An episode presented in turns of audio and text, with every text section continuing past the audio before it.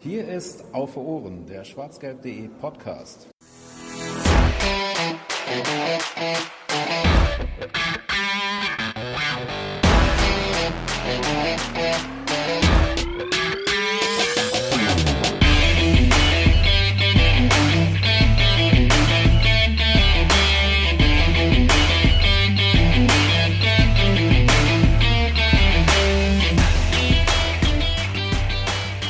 Mal Hü, mal Hot hat der Volker die Ausgabe genannt. Man könnte auch sagen Bundesliga Hui, Champions League Fui, aber vielleicht hat sich das mittlerweile auch schon ein bisschen relativiert. Hallo und herzlich willkommen zur 85. Ausgabe von Auf Ohren, dem schwarzgelb.de Podcast, ähm, der wieder in der regulären Ausgabe, also in der nicht Kurzformat vor äh, über die letzten Spiele des BVBs sprechen möchte. Und das sind an der Zahl drei: Hoffenheim, Lazio und äh, das Derby. Und ähm, damit merkt ihr direkt, ihr hört das jetzt zwar nach dem Spiel gegen äh, Zenit St. Petersburg, aber wir nehmen das vor dem Spiel gegen Zenit St. Petersburg auf. Daher meine Hoffnung, dass sich das äh, Champions League Ding wieder so ein bisschen relativiert hat ähm, und deswegen kurz direkt zum Anfang. Wundert euch also nicht, wenn wir da ähm, ja, dieses Spiel nicht berücksichtigen, beziehungsweise manche Sachen da am ähm, für uns morgigen Abend äh, in, nee, nicht in Russland, zu Hause gegen äh, die russische Mannschaft ähm, sich schon hoffentlich erledigt haben oder anders ähm, ja, ausgespielt haben. An meiner Seite sind, wie in der letzten regulären Ausgabe, die wir hatten, ne? das ist genau die gleiche Besetzung. Zum einen der Volker, dem ich noch einen herzlichen Glückwunsch zum Geburtstag nachträglich mit auf den Weg geben möchte. Vielen Dank, schönen guten Abend. Und äh, der Georg, der mittlerweile schon viel mehr ist als Praktikant. Dankeschön, ja, schönen Abend. Äh, Vorschlag zu dem, was du gerade einleitend gesagt hast, wir nehmen vielleicht immer ähm, vor den Champions League Begegnungen auf, wenn wir da irgendwie unter der Woche aufzeichnen. Ähm, dann ist so der erste Frust verflogen und und und, und das äh, ist nicht mehr so ganz so so präsent wie wie also heute glaube ich das Lazio-Thema, da können wir glaube ich schon heute einfacher drüber reden als als es irgendwie direkt nach dem Spiel gewesen wäre und vielleicht ist es für morgen auch nicht so schlecht. Ja, das stimmt. Wir müssen warten, wie sich das entwickelt. Wenn da jetzt ein rotes ein Muster zu erkennen ist, dann sollten wir tatsächlich darüber nachdenken. Ja, seit ähm, letztes Jahr im Endeffekt, aber ja, das ist das Muster, das stimmt. Ja. ja. Müssen wir herausfinden, ob es soweit bleibt. Ja, ähm, vielleicht um ein bisschen hinter die Kulissen zu blicken. Äh, wir haben es ja, glaube ich, auch in der letzten Ausgabe ähm, schon mal getan. Also in der für euch letzten Ausgabe. Ich verliere den Überblick. Wir nehmen so viel auf. Ich habe es letztes Mal schon nicht. Äh, aber das haben wir in der Zenit-Besprechung doch gesagt, oder Volker? Ist doch richtig, genau. ne? Die Dass ist ja so gestern online gegangen, also gestern Montag. Genau, dass wir so mit Zukunft ist Vergangenheit hier arbeiten müssen, mit ganz vielen verschiedenen Zeitebenen. Aber was soll man machen? Wenn so viele Spiele sind und jede Woche Champions League, wir können ja gar nicht durchatmen.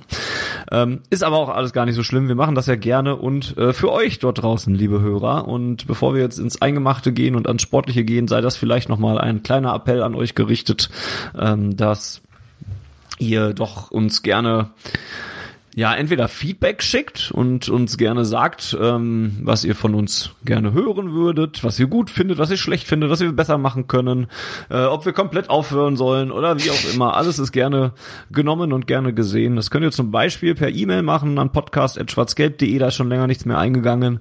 Ähm, äh, dann nehme ich euch jetzt einfach in die Pflicht. Oder auch bei Twitter, da gibt's ein bisschen häufiger ein bisschen mal was zu lesen ähm, von euch. Da findet ihr uns an bei auf Ohren und da schickt ihr bitte mal gerne unser äh, euer Feedback hin.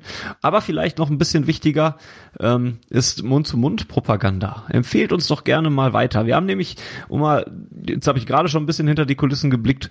Ähm, ich mache die Kulissen mal gerade komplett auf, denn wir haben gemerkt seit dieser Corona-Pause, dass unsere Downloadzahlen ähm, naja, eingebrochen sind, möchte ich nicht sagen. Sie, stabilis sie stabilisieren sich gerade auch langsam äh, wieder ein bisschen, aber man merkt halt äh, seit diesem, seit der, ja, seit Corona, seit diesem Break der Bundesliga damals, dass äh, sich was ein bisschen an den Hörerzahlen geändert hat. Und das finden wir sehr schade. Nicht, weil wir das jetzt nur für die Hörerzahlen machen würden, ähm, aber weil wir ja doch uns freuen, wenn einer von euch äh, uns hört. Und wir sind uns bewusst, dass das viele Gründe hat. Vielleicht auch ähm, kann das damit zusammenhängen, dass die Leute den Fußball ein bisschen überdrüssig geworden sind oder er sie unter dieser, diesen Bedingungen aktuell nicht so sehr interessiert. Ähm, oder dass der BVB mittlerweile ganz viele Podcasts hat, die man ja gerne hört, hören kann. Ähm, und ähm, ja, deswegen sind das nur unsere Mutmaßungen. Wir wissen nicht genau, woran es liegt. Wir haben es halt nur festgestellt. Ähm, und ihr könnt dem Ganzen, wenn ihr möchtet, ein bisschen vielleicht entgegensteuern, indem ihr einfach mal sagt, ähm, den Freunden von euch, die, mit denen ihr gerade auch nicht ins Stadion fahren könnt, aber mit denen ihr vielleicht über den BVB redet oder schreibt, ähm, ey, kennt ihr, kennst du eigentlich den Podcast hier von schwarzgelb.de? Kennst du auch für Ohren? Wenn nicht, hör da doch mal rein oder äh, hinterlasst mal ein Abo bei Apple Podcasts, bei YouTube, bei Spotify Spotify, wo auch immer. Ich glaube, das hilft uns dann auch in den ganzen Algorithmen. Ähm, wir verdienen da ja nichts dran. Ähm, Schwarzgelb.de ist und bleibt werbefrei ähm, zum Beispiel und ihr müsst für diesen Podcast werdet ihr nie irgendetwas bezahlen müssen. Deswegen freuen wir uns einfach über so ein bisschen, kleines bisschen Aufmerksamkeit und ähm, ja, wenn ihr dazu einen Teil beitragen könnt, wäre das doch super. Und ähm, ich glaube, damit soll es auch reichen. Ähm, denn ganz so sehr äh, um Aufmerksamkeit betteln möchte ich da jetzt auch nicht. So schlimm ist es auch nicht. Es gibt immer noch genug Leute dort draußen, die uns hören und uns immer wieder Feedback schicken. Und an euch äh, allen an dieser Stelle dann auch ein großes Dankeschön. Ähm, denn für euch machen wir das ja auch irgendwie und immer noch. Ne? So, wie geht's euch denn so, Volker und äh, Georg? Ähm, äh, ich habe, glaube ich, bei der letzten regulären Folge kurz ein bisschen äh, eingangs gefragt, ob ihr festgestellt habt, dass es, dass es sich so ein bisschen was ähm, am, am Fußballempfinden ändert. Da wart ihr beide, glaube ich, noch ein bisschen, bisschen ruhiger und ich hatte gesagt, ja, ich guck's mir mittlerweile doch ein bisschen lieber an. Ähm, hat sich seit der letzten Ausgabe was geändert? Georg war ja vor allen Dingen der, der, äh, der da noch eher auf der Bremse trat. Mm, ja, was ich, also nicht grundlegend geändert, aber was mir auffällt, ist, ähm, dass, äh, dass sich jetzt äh, von der Art, wie man das Ganze verfolgt und so, jetzt halt irgendwie man echt in diesen englischen Wochen drin ist. Ne? Also mir ist es gerade wirklich auch bei der Vorbereitung zu der Sendung äh, heute aufgefallen, dass ich mich echt äh, irgendwie anstrengen musste, um jetzt dieses Hoffenheim-Spiel nochmal zusammenzukriegen. und ähm, da, da, das, ne, das wird ja jetzt in den nächsten Wochen, glaube ich, habe mir dann auch den Spielplan angeguckt, ähm, wird jetzt ja auch nicht viel, viel besser in Anführungsstrichen. Ähm, und da, das ist äh, wieder so dieses typische, was man natürlich, wenn man auch hinfahren kann, noch viel krasser hat, finde ich, aber dass so, dass es halt so ein bisschen überladen ist mit Fußball, ne? dass man da wirklich eine Wochen hat, wo, wo wirklich jede Woche irgendwas ist und natürlich neigt man vielleicht im ersten Reflex Gigs ähm, oder früher, vor allem wenn man auch hinfahren konnte, immer dazu dann das auch geil zu finden, weil geil, je, je mehr Fußball, desto besser. Aber ich habe für mich irgendwann so gemerkt, dass es auch gar nicht mal so schlecht ist, wenn man auch mal so irgendwie Zeit zum Durchatmen hat und man ne, weil also dann äh, jetzt heute, wenn wir jetzt die Sendung aufnehmen, wir haben irgendwie Dienstagabend, wahrscheinlich wird man dann irgendwie danach auch nochmal in, in, die Champions League irgendwie reingucken, die letzten äh, Züge irgendwie, nachdem wie, wie lange wir machen und äh, dann ist morgen Champions League. Also ist dann irgendwie so, ja, man weiß es dann vielleicht gar nicht mehr so richtig zu schätzen, wenn man wirklich komplett von morgens bis abends immer überladen wird mit Fußball. Ähm, von daher, das ist so ein bisschen das, was ich jetzt gerade so habe, dieses, ja, oh, jetzt geht's hier die nächsten Wochen irgendwie Schlag auf Schlag. Aber ja, ansonsten, ich war auch nach wie vor noch nicht im Stadion. Ähm, jetzt werden die Wahrscheinlichkeit, also die Wahrscheinlichkeit, dass man in nächster Zeit ähm, mal wieder oder das mal ausprobieren kann, das hatte ich ja letztes Mal auch schon gesagt, das würde ich mir mal zumindest ansehen, wird ja eher geringer. Weiß nicht, ob wir super quatschen wollen, aber oder wie da eure Einschätzung ist, aber ähm, ja, und ihr wart, glaube ich, auch bisher beide noch nicht da, oder? Ne, ich hatte mich tatsächlich dann äh, auf Karten für das Derby beworben mhm. ähm, und hatte dann äh, für mich und meine Frau da Karten angefragt. Und ähm, das war ja noch zu einem Zeitpunkt, wo man noch davon ausgegangen ja. ist, dass das Stadion ja so gefüllt ist, wie es jetzt gegen äh, Freiburg und Gladbach war, also mit mehreren tausend. Ja. Und dann kam ja zwischendurch die Meldung, ähm, ja, werden wohl doch nur 300. Und dann hat der BVB ja dann doch nochmal ausgelost. Und dann war ich sehr erleichtert, dass ich keine Karten für die 300 Spiele äh, Zuschauer gekriegt habe, weil äh, klingt vielleicht auch ein bisschen doof, aber auf 300 Zuschauer und davon einer zu sein, habe ich dann auch echt keine Lust. Also da, am, am Fernsehen habe ich diese Spiele mit den paar tausend dann schon echt als zumindest etwas empfunden und hätte mir das gerne vor Ort angeguckt. Einer von den 300 zu sein, hm, das brauche ich dann glaube ich doch nicht. Und als ich dann die Nachricht gekriegt habe vom BVB, wo dann drin stand, leider haben sie bei der Verlosung nicht gewonnen, habe ich eher nur so gesagt, ja, Gott sei Dank habe ich bei der Verlosung nicht gewonnen. Weil hingefahren wäre ich dann ja doch, weil ich die Karten ja auch hätte dann äh, nicht mehr zurückgeben können. Ähm, beim BVB hat man das ja auch relativ klar kommuniziert. Und dann wäre ich eben doch hingefahren. Ich meine, wäre immer noch besser gewesen als der Blaue, der dann im Stadion war beim Derby. Ähm, aber ja. Da regt so man sich auch mehr über den Esel auf, der ne, Vereinsmitglied ja. von uns ist und dann einfach äh, nichts Besseres zu tun hat. Und auch und wie kann man denn nicht andere Dortmunder kennen, äh, mit dem man da hingeht, als dass man dann so einen fragen muss. Also da, das ist ja eigentlich wirklich der, der wahre Idiot in der ganzen Story. So kann ich nicht verstehen sowas, aber gut. Und wieder ein Hörer verloren. Aber vielleicht auch zwei gewonnen, weil wir gegen Schalke gepisst haben. genau, ja. Die Süd sind sympathisch. Ja, Volker, wie sieht's bei dir aus? Du warst auch noch nicht äh, da. Ähm, was macht deine Fußballlust?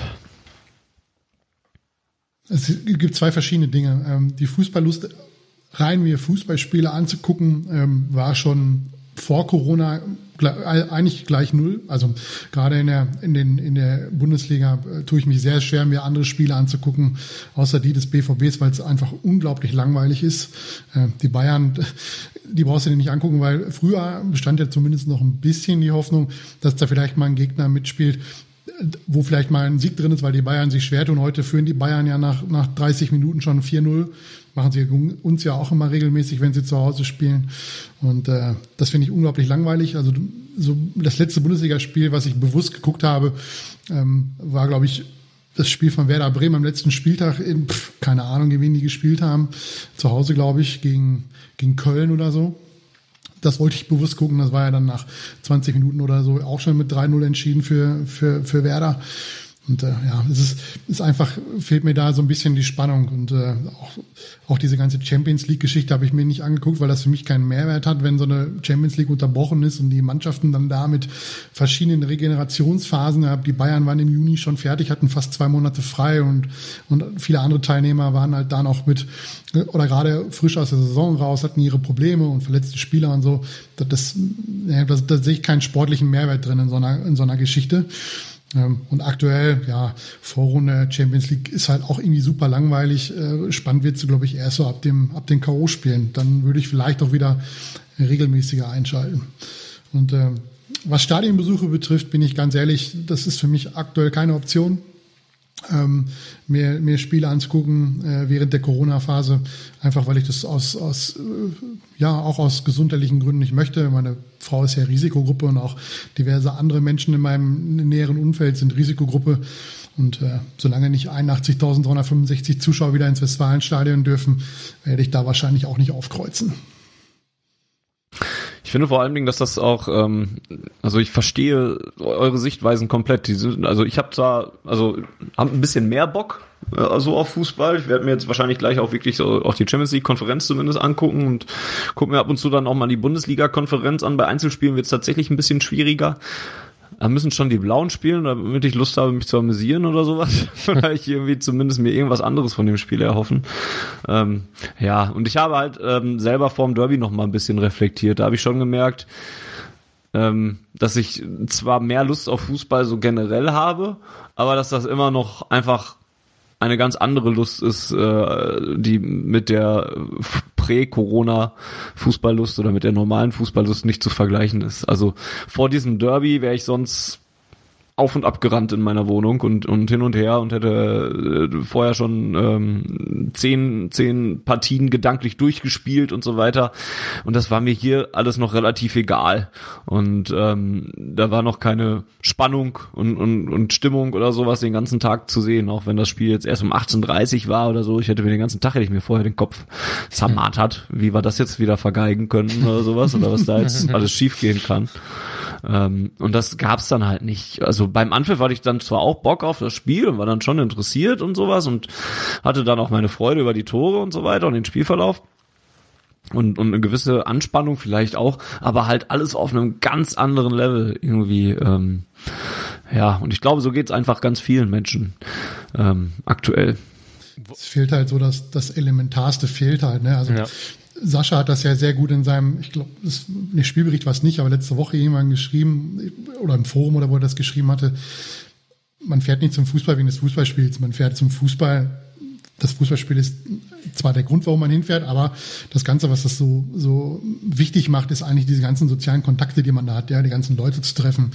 Ähm, ob es jetzt schwarz-gelb ist, die man, die man da trifft oder, oder andere Bekannte, die man, die man nur durch den Fußball kennt ja, die man jetzt dann auch seit, seit März nicht mehr gesehen hat. Ähm, das wäre der einzige Grund, der mich reizen würde, mir aktuellen Spiel anzugucken. Aber da ich weiß, dass von diesen 10.000 Leuten sehr, sehr wenige da sein werden, die ich persönlich kenne, vermutlich, ja, ist das für mich halt keine Option. Und ähm, auch gerade beim Derby merkst du halt, dass das dass dieses Drumherum, das Publikum, was, was diese Atmosphäre reinbringen, ist gerade bei so Derbys einfach elementar wichtig. Das, du kannst dir das Spiel angucken, du freust dich, dass wir das Ding gewonnen haben, dass, dass wir unserer Favoritenrolle gerecht werden und nicht, ja, gerade die Mannschaft waren, die jetzt nach 20 Spielen, 20 Spielen, die erste waren gegen die äh, mhm. Truppe aus Gelsenkirchen da wieder verloren hat. Also das wäre ein ziemlicher Walk of Shame gewesen dann in den nächsten Tagen. Zum Glück äh, hat das, äh, war das nie oder stand das nie zur Debatte, dass die Blauen das Spiel äh, gewinnen können in Dortmund. Ähm, aber auch da so ein Derby lebt halt davon, was auf den Rängen stattfindet, ne? dass man sich gegenseitig, ja, auch natürlich diverse Beleidigungen äh, an den Kopf schmeißt und von mir aus auch irgendwelche Spruchbänder zeigt, die ein bisschen bissiger sind. Das gehört für mich alles dazu. Und äh, das hast du eben halt nicht und das, das macht sehr, sehr viel bei einem Derby aus, finde ich. Und man merkt das auch so bei anderen Sportarten, um noch kurz abzuschweifen. Ähm, diese, diese Spiele, wo es wirklich äh, richtig Crunchtime ist, wo es so richtig was geht, Playoff-Spiele, Finals, äh, jetzt die, die, die Playoffs oder die, die World Series im Baseball, das, das ist halt total was anderes, wenn da kein Publikum ist, was diese gewisse Energie in diese ganze Thematik reingeht. Das kannst du nicht kopieren. Du kannst zwar irgendwie Geräusche und Fan-Geräusche einspielen. Beim Baseball klappt das auch ganz gut. Der muss ja nur aufpassen, dass er immer beim richtigen Moment, wenn Home Run geschlagen wird, auf den richtigen Knopf drückt, dass das so hört, als würden alle jubeln. Aber diese Energie, die hast du halt nicht. Und das merkst du halt auch sogar vom Fernseher, dass diese Energie einfach nicht da ist. Da, das tatsächlich, wir können, also wenn ihr nichts dagegen habt, können wir auch generell über das Derby auch zu Beginn gleich schon reden, weil ähm, mir ist das äh, da sehr ähnlich gegangen wie euch. Ähm, bei mir ist nämlich aufgefallen, dass ich gerade so im Nachgang, äh, ich meine, nach dem Derby-Sieg ist ja normalerweise irgendwie, ja, also das ist ja irgendwie Ausnahmezustand.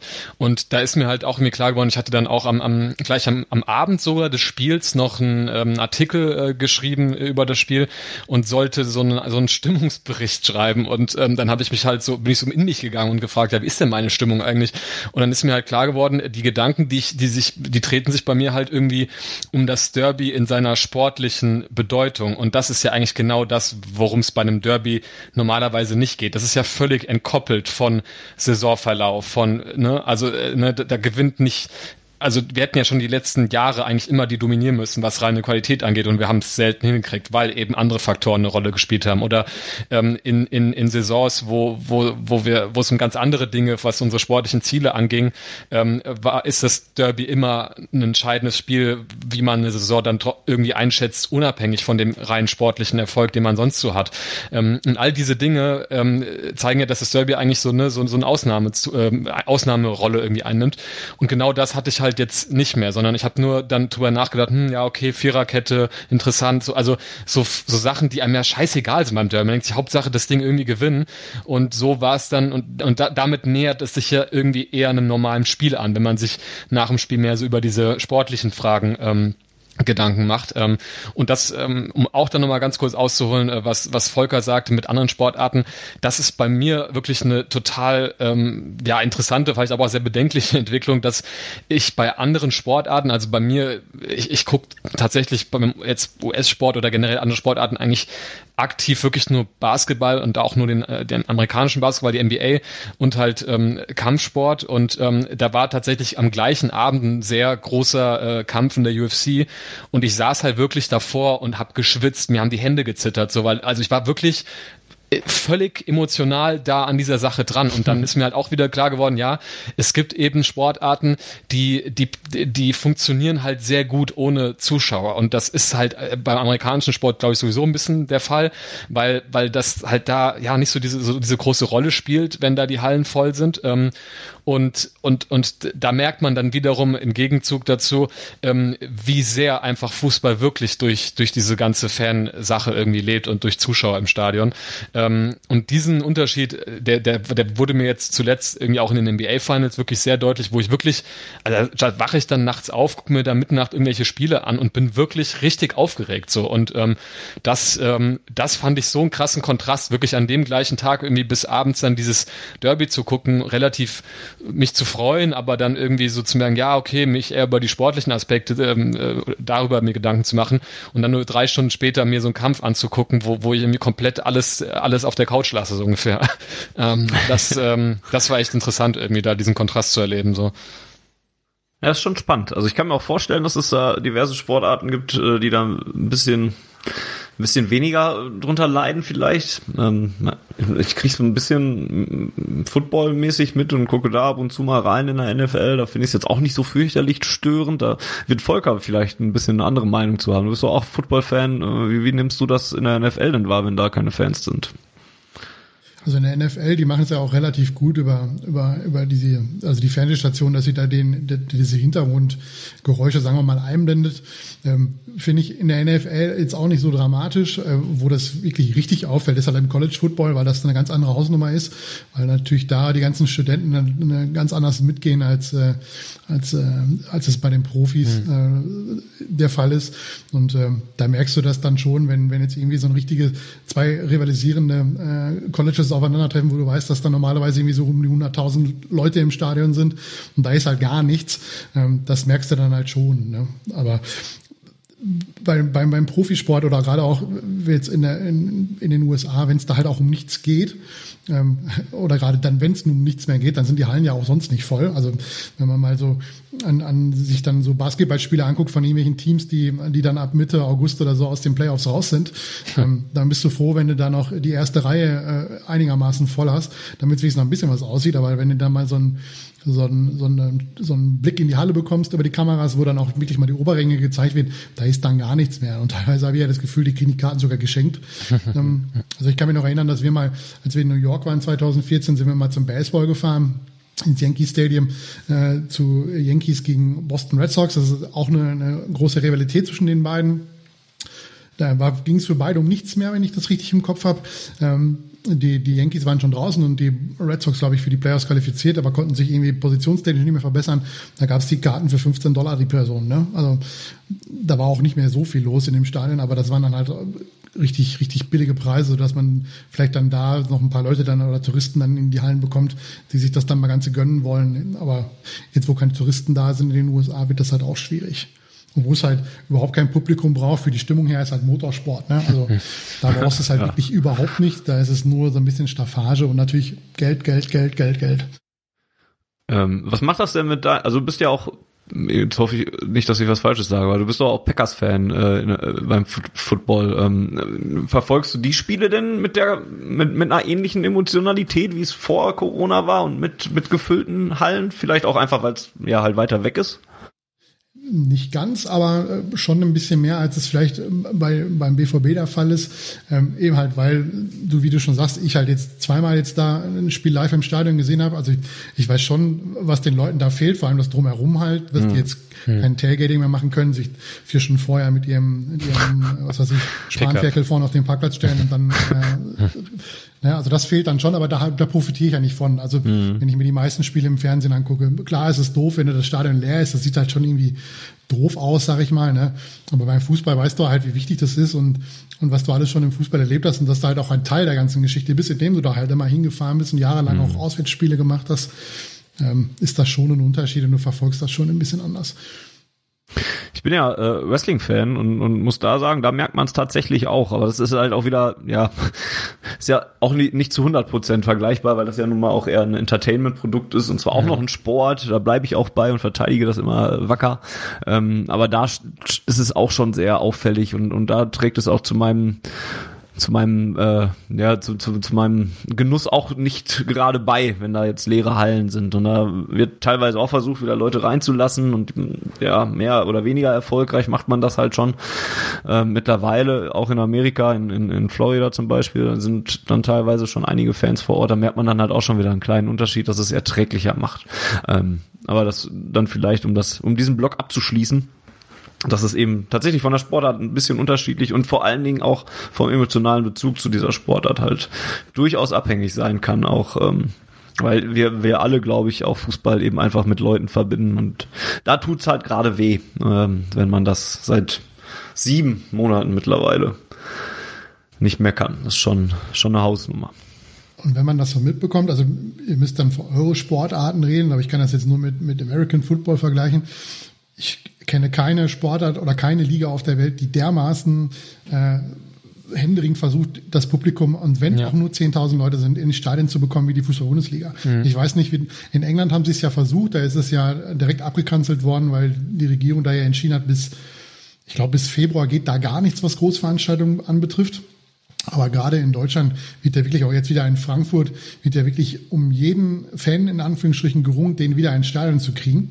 Und ähm, ich weiß nicht, ob wir das vielleicht mal heute besprechen wollen oder in einer anderen äh, Sendung die Gefahr, die die Bundesliga sieht, ist natürlich, dass eine Entfremdung stattfindet, dass die Leute in den, ja, das wird dann später ja, mindestens ja, ein Jahr sein, wenn ich, also ich, ich persönlich bin mittlerweile davon aus, dass die komplette Saison nicht vor vollen Rängen gespielt werden kann. Das heißt, wir reden dann davon, dass wir vielleicht im August oder September 2021 vielleicht die Chance haben, wieder äh, die, die Stadien zu 100 Prozent zu füllen. Aber wenn die Leute dann anderthalb Jahre was anderes gemacht haben, wenn sie sich daran gewöhnt haben, dass dass es vielleicht einen anderen Freundeskreis gibt oder dass man, dass man, um seine Freunde zu treffen, die man noch beim Fußball trifft, nicht zwingend immer in Stadion fahren muss, sondern man kann es auch zu Hause machen. Ist auch noch deutlich günstiger äh, unter Umständen und äh, kostet nicht so viel Zeit, gerade wenn man irgendwie so 200, 300 Kilometer pro Heimspiel fährt, dass da dann eine gewisse Entfremdung stattfindet. Und äh, deswegen glaube ich, dass die Bundesliga da drauf und dran ist, und es wirklich mit, mit, mit Händen und Füßen versucht, da, und wenn es nur 300 Leute sind, irgendwie Leute ins Stadion zu kriegen, um so ein bisschen Atmosphäre und so ein bisschen äh, zu zeigen, dass wir alles versuchen, um euch wieder ins Stadion zu kriegen, damit nicht dieses Gefühl entsteht, ja, die Bundesliga versucht es ja auch gar nicht. Vielleicht ist auch so ein bisschen die, ähm, es ist auch einfach die, die, die Lobby in Deutschland, also die Fußballlobby in Deutschland auch einfach noch stärker als in anderen Ländern, weil man auch ja einfach schon das Gefühl hat, dass es hier so fürchterlich wichtig auch ist. Ne? Da wird so viel drüber diskutiert. Und so kriege ich es aus England zum Beispiel weniger mit. Klar, ich wohne auch nicht in England und lebe nicht in England und der englische Fußball ist jetzt auch nicht so meine Heimat, auch wenn ich es gerne mal geguckt habe. Da gucke ich, also international sowas, englischen Fußball, noch anderen Fußball äh, da gucke ich gar nicht mehr rein. Und früher hätte ich mir mal so ein Liverpool gegen Everton oder was weiß ich, irgendwie so solche Kaliber hätte ich mir wahrscheinlich auch mal angeguckt, wenn die da vor Fans äh, antreten. Ähm, oder jetzt am Wochenende das Klassiko oder sowas hätte mich, glaube ich, auch mit Fans wesentlich mehr interessiert, als es jetzt ähm, dann am Wochenende getan hat. Ähm, aber das war nun, bin ich jetzt vom Thema abgedriftet. Aber in, in Deutschland finde ich halt, habe ich auch zumindest das Gefühl, dass diese Lobby des Fußballs auch einfach viel größer ist, ne? Wenn man auch, wenn man diese Sonderrolle sieht, die da eingenommen wird und ja, ich, finde das manchmal immer noch obs obskur. Dann sehe ich da am Wochenende, dass, dass in Berlin 5000 oder 4500 Leute da auf der Stehplatztribüne stehen, die nicht singen dürfen. Aber und das oder oder und das in einer Stadt, die deutscher Corona-Hotspot Nummer eins ist, ne, wo, wo es einzelne Stadtteile gibt, wo das komplett explodiert und und da stehen 4.500 auf der Tribüne. Also, das verstehe ich halt auch einfach nicht und und das wird's auch, also das wird's glaube ich auch nicht geben, wenn diese Lobby halt einfach nicht so groß wäre, die der Fußball hat. Gut, keine weiteren Kommentare mehr dazu. nee, nee, schließen, ja. schließen wir dieses Thema ab. Ich nehme das einfach als schweigende Zustimmung. Gut. Es wäre tatsächlich wahrscheinlich mal was auch mal für eine irgendwie auf den Punkt Folge irgendwie mal dieses ganze ja, Thema Corona, Zuschauer, Fußball irgendwie nochmal irgendwie so auszu, auszukoppeln. Da ja, kann man, da kann sehr, man sehr lange drüber reden. Ne? Man kann da sehr lange drüber reden, ja, das stimmt wohl. Ihr da draußen könnt uns ja mal sagen, ob euch das interessiert. Vielleicht lassen wir uns auch was einfallen, dass wir vielleicht ein, zwei, drei, vier, zwölf Hörerstimmen zu dem Thema, wie ihr das seht, äh, entsprechend mit einbauen. Da müssen wir mal gucken, wie wir das regeln. Ähm, aber lasst uns mal ein Feedback da, ob euch das Thema interessiert. Das könnte man in der nicht vorhandenen Winterpause eventuell irgendwie unterbringen. Stark. Ja gut. Ähm dann kommen wir doch mal zum Sportlichen. Wir haben ja drei Spiele zu bereden. Ähm, deswegen war es vielleicht sogar ganz, ganz gut, dass wir jetzt so ein bisschen hier ähm, abgekommen sind von dem eigentlichen sportlichen Thema. Ähm, wollen wir einen Bundesliga-Block machen und das Champions League-Spiel einzeln besprechen? Das wäre vielleicht einfach, ja? Oder wollen ja, wir die Spiele einzeln, alle drei einzeln besprechen? Wie wollen wir es machen? Ich finde Blöcke gar nicht so schlecht und wie ich eben schon meinte, also ich hätte jetzt auch kein Problem damit, äh, auch einfach das Derby zuerst zu besprechen, wenn wir jetzt schon so oft irgendwie über die Emotionen beim Derby gesprochen haben. Aber ja, wie ihr wollt. Stimmt. Ja, komm, dann machen wir das doch. Dann nehmen wir erst das Derby und machen dann den Bundesliga-Block mit dem Hoffenheim-Spiel noch komplett. Meine Fresse sind die Blauen schlecht. äh, Wollte ich aussagen. Jetzt. okay, nächstes Spiel. Gibt's noch was zu sagen? also das ist ja echt meine Fresse.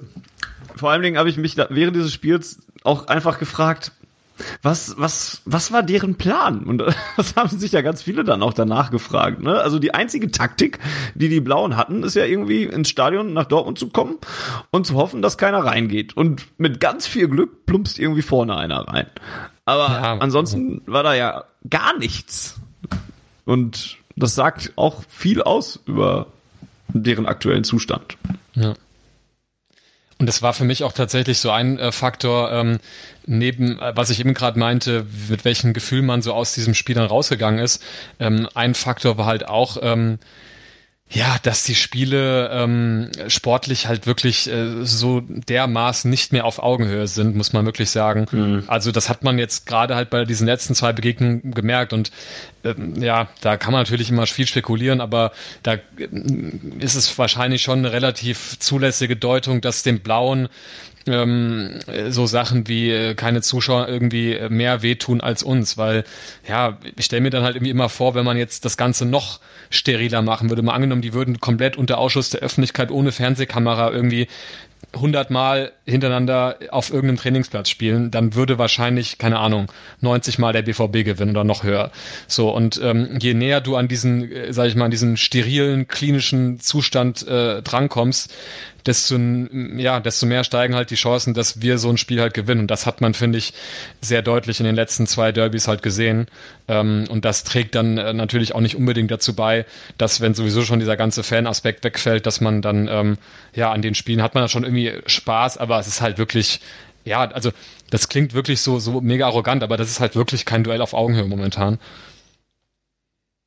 Ja, das, das ist äh, wohl richtig. Also rein sportlich sind die beiden auch, also die beiden Mannschaften auch, glaube ich, schon lange nicht mehr so weit auseinander gewesen. Und, und ähm, ja, also da braucht man schon sehr viel Fantasie, wenn man sich wirklich logisch und, und nüchtern mal fragt, wie denn da überhaupt irgendwas zu holen sein will für die gegen uns im Prinzip. Ne? Ähm, da gibt's auch viele, ganz, ganz viele verschiedene Gründe für, angefangen mit der unterschiedlichen wirtschaftlichen Situation, die die da mittlerweile haben. Ähm, ja, und das, was du sagst, ist halt, ich bin mir auch relativ sicher, dass wenn irgendwann wieder vor Fans ein Derby stattfindet, dass das dann auf einmal wieder auch spannend wird oder so, weil, weil das halt auch ja, das macht halt einfach auch was mit, mit Spielern auf beiden Seiten. Ne? Und ähm, wenn da jetzt die eine Mannschaft sich reinkloppt und dann nochmal von den eigenen Fans angepeitscht wird und so weiter. Und ähm, ja.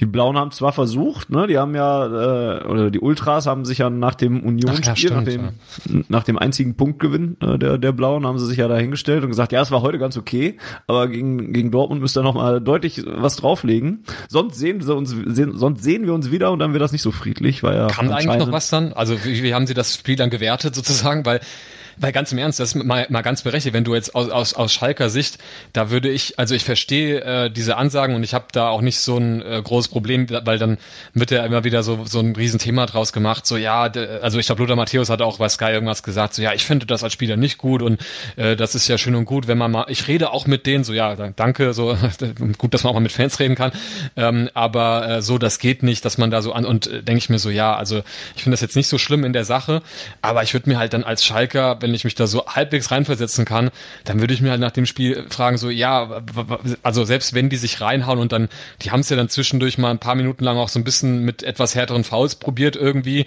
äh, da, aber ne, das ist, hilft ja auch irgendwie alles nichts. Also da, da merkst, da musst du doch auch als Schalke dann merken, okay, das ist jetzt hier gerade so ein deutlicher Unterschied, ähm, ne, da können die noch zehnmal zutreten und so und die würden das Spiel trotzdem nicht gewinnen. Also ähm, weiß ich, aber da kam noch was, äh, Volker, sagtest du, oder? Ja, ich weiß nicht, von welcher Gruppe das dann kam, was hing wohl dann am Abend äh, nach dem Spiel ein Spruchband am Stadion in Gelsenkirchen mit der Aufschrift selbst Tönnies Schweine zeigen mehr Kampf als wir.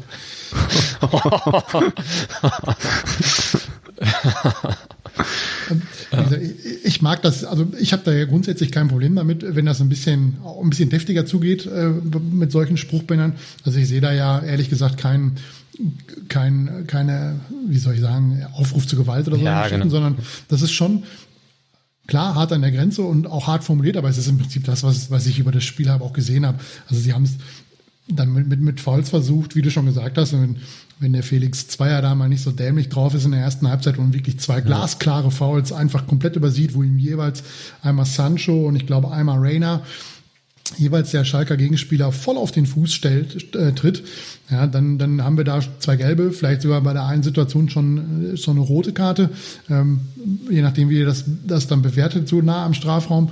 Und äh, da kann man, ja, da kann man schon verstehen, dass die, dass die Blauen da, und die haben ja wirklich richtige Packungen bekommen, gerade auswärts 0 zu 8, 0 zu 4, jetzt 0 zu 3, ähm, dass, dass die da so ein bisschen, ein bisschen äh, ja, ein bisschen aggressiv oder ein bisschen äh, angepisst sind. Das kennt man ja aus Dortmunder Phasen, kennt man das ja auch. Ne? Ja diverse, diverse äh, Saisons, wo es nicht so gelaufen ist. Ja, und ich finde auch immer, ja, klar, Fußballspieler sind auch Menschen, aber auch als Fan hast du natürlich auch mal das Recht, dich entsprechend zu äußern. Und im Fußball ist es nun mal so, dass, dass sowas dann halt auch verknappt dargestellt wird und, und ja. auch mal mit deutlichen Sprüchen geht ich sag mal, die, die meisten Fußballer können damit um und die meisten äh, Fußballfans wissen auch, dass das, was auf dem Spruchband steht, äh, nicht das ist, was, was man vielleicht unter vier Augen mit dem besprechen würde. Aber irgendwo sucht man sich ja halt auch gerade in, in schwierigen Phasen irgendwie ein Ventil, wie man seinen Frust loswerden kann. Man hofft ja, dass man irgendwie noch ein bisschen was wachrütteln kann bei, dem, bei der eigenen Mannschaft wenn man es ja selber auch in den schweren Phasen häufig vor dem Derby dann freitags in damals Rabenloh oder in, in Brakel getroffen, um irgendwie die Mannschaft nochmal noch mal was mitzugeben. Das in den meisten Fällen das trotzdem nicht funktioniert. Ja. Wie würdet ihr, auch wenn es, also wenn man das versucht, ein bisschen noch sportlich zu bewerten, ähm, dann muss man ja sicherlich auch mit reinnehmen, dass, dass die äh, Blauen nun mal auch ja, sportlich einfach, wie, wie Georg eben sagte, nicht auf Augenhöhe sind und auch einfach eine schwache Partie dann auch einfach abgeliefert haben. Wie würdet ihr, denn, wenn wir auf unsere Seite mal gucken, unsere Leistung denn bewerten? Denn ich fand die durchaus durchaus ja ordentlich bis gut. Also man hat da jetzt nicht die Sterne vom Himmel gespielt, aber man hat halt auch vor allem Dingen ruhig gemacht. Ich finde, das, Spiel ist so ein typischer Favre-Ball eigentlich auch gewesen. Ne? Man hatte viel Ballbesitz und, und man hat lange ja Geduld mit mit sich bringen müssen. Ne? Also Akanji macht in der 55. das Tor und bis dahin ging nicht so fürchterlich viel. In der ersten Halbzeit gab es mal so eine Druckphase, wo dann mal auch die eine oder andere Chance dabei rumgekommen ist. Und ähm, ja, aber man ist auch nie in Panik verfallen, brauchte man dann ja auch nicht, weil ja noch Zeit war und sowas. Und man ist ja nie in Zeitdruck gekommen oder sowas.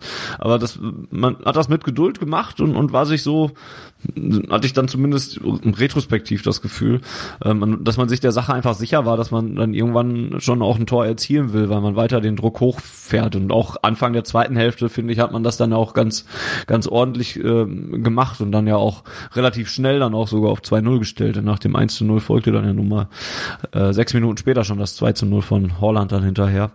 Ähm, also würde ich den Auftritt eigentlich schon als, als ja, souverän auch einfach, also so wie Borussia Dortmund diese Aufgabe angehen muss, fernab von irgendwelchen Emotionalitäten oder sowas, so würde ich es versuchen einzuordnen, dass mir das eigentlich schon äh, insgesamt ganz gut gefallen hat.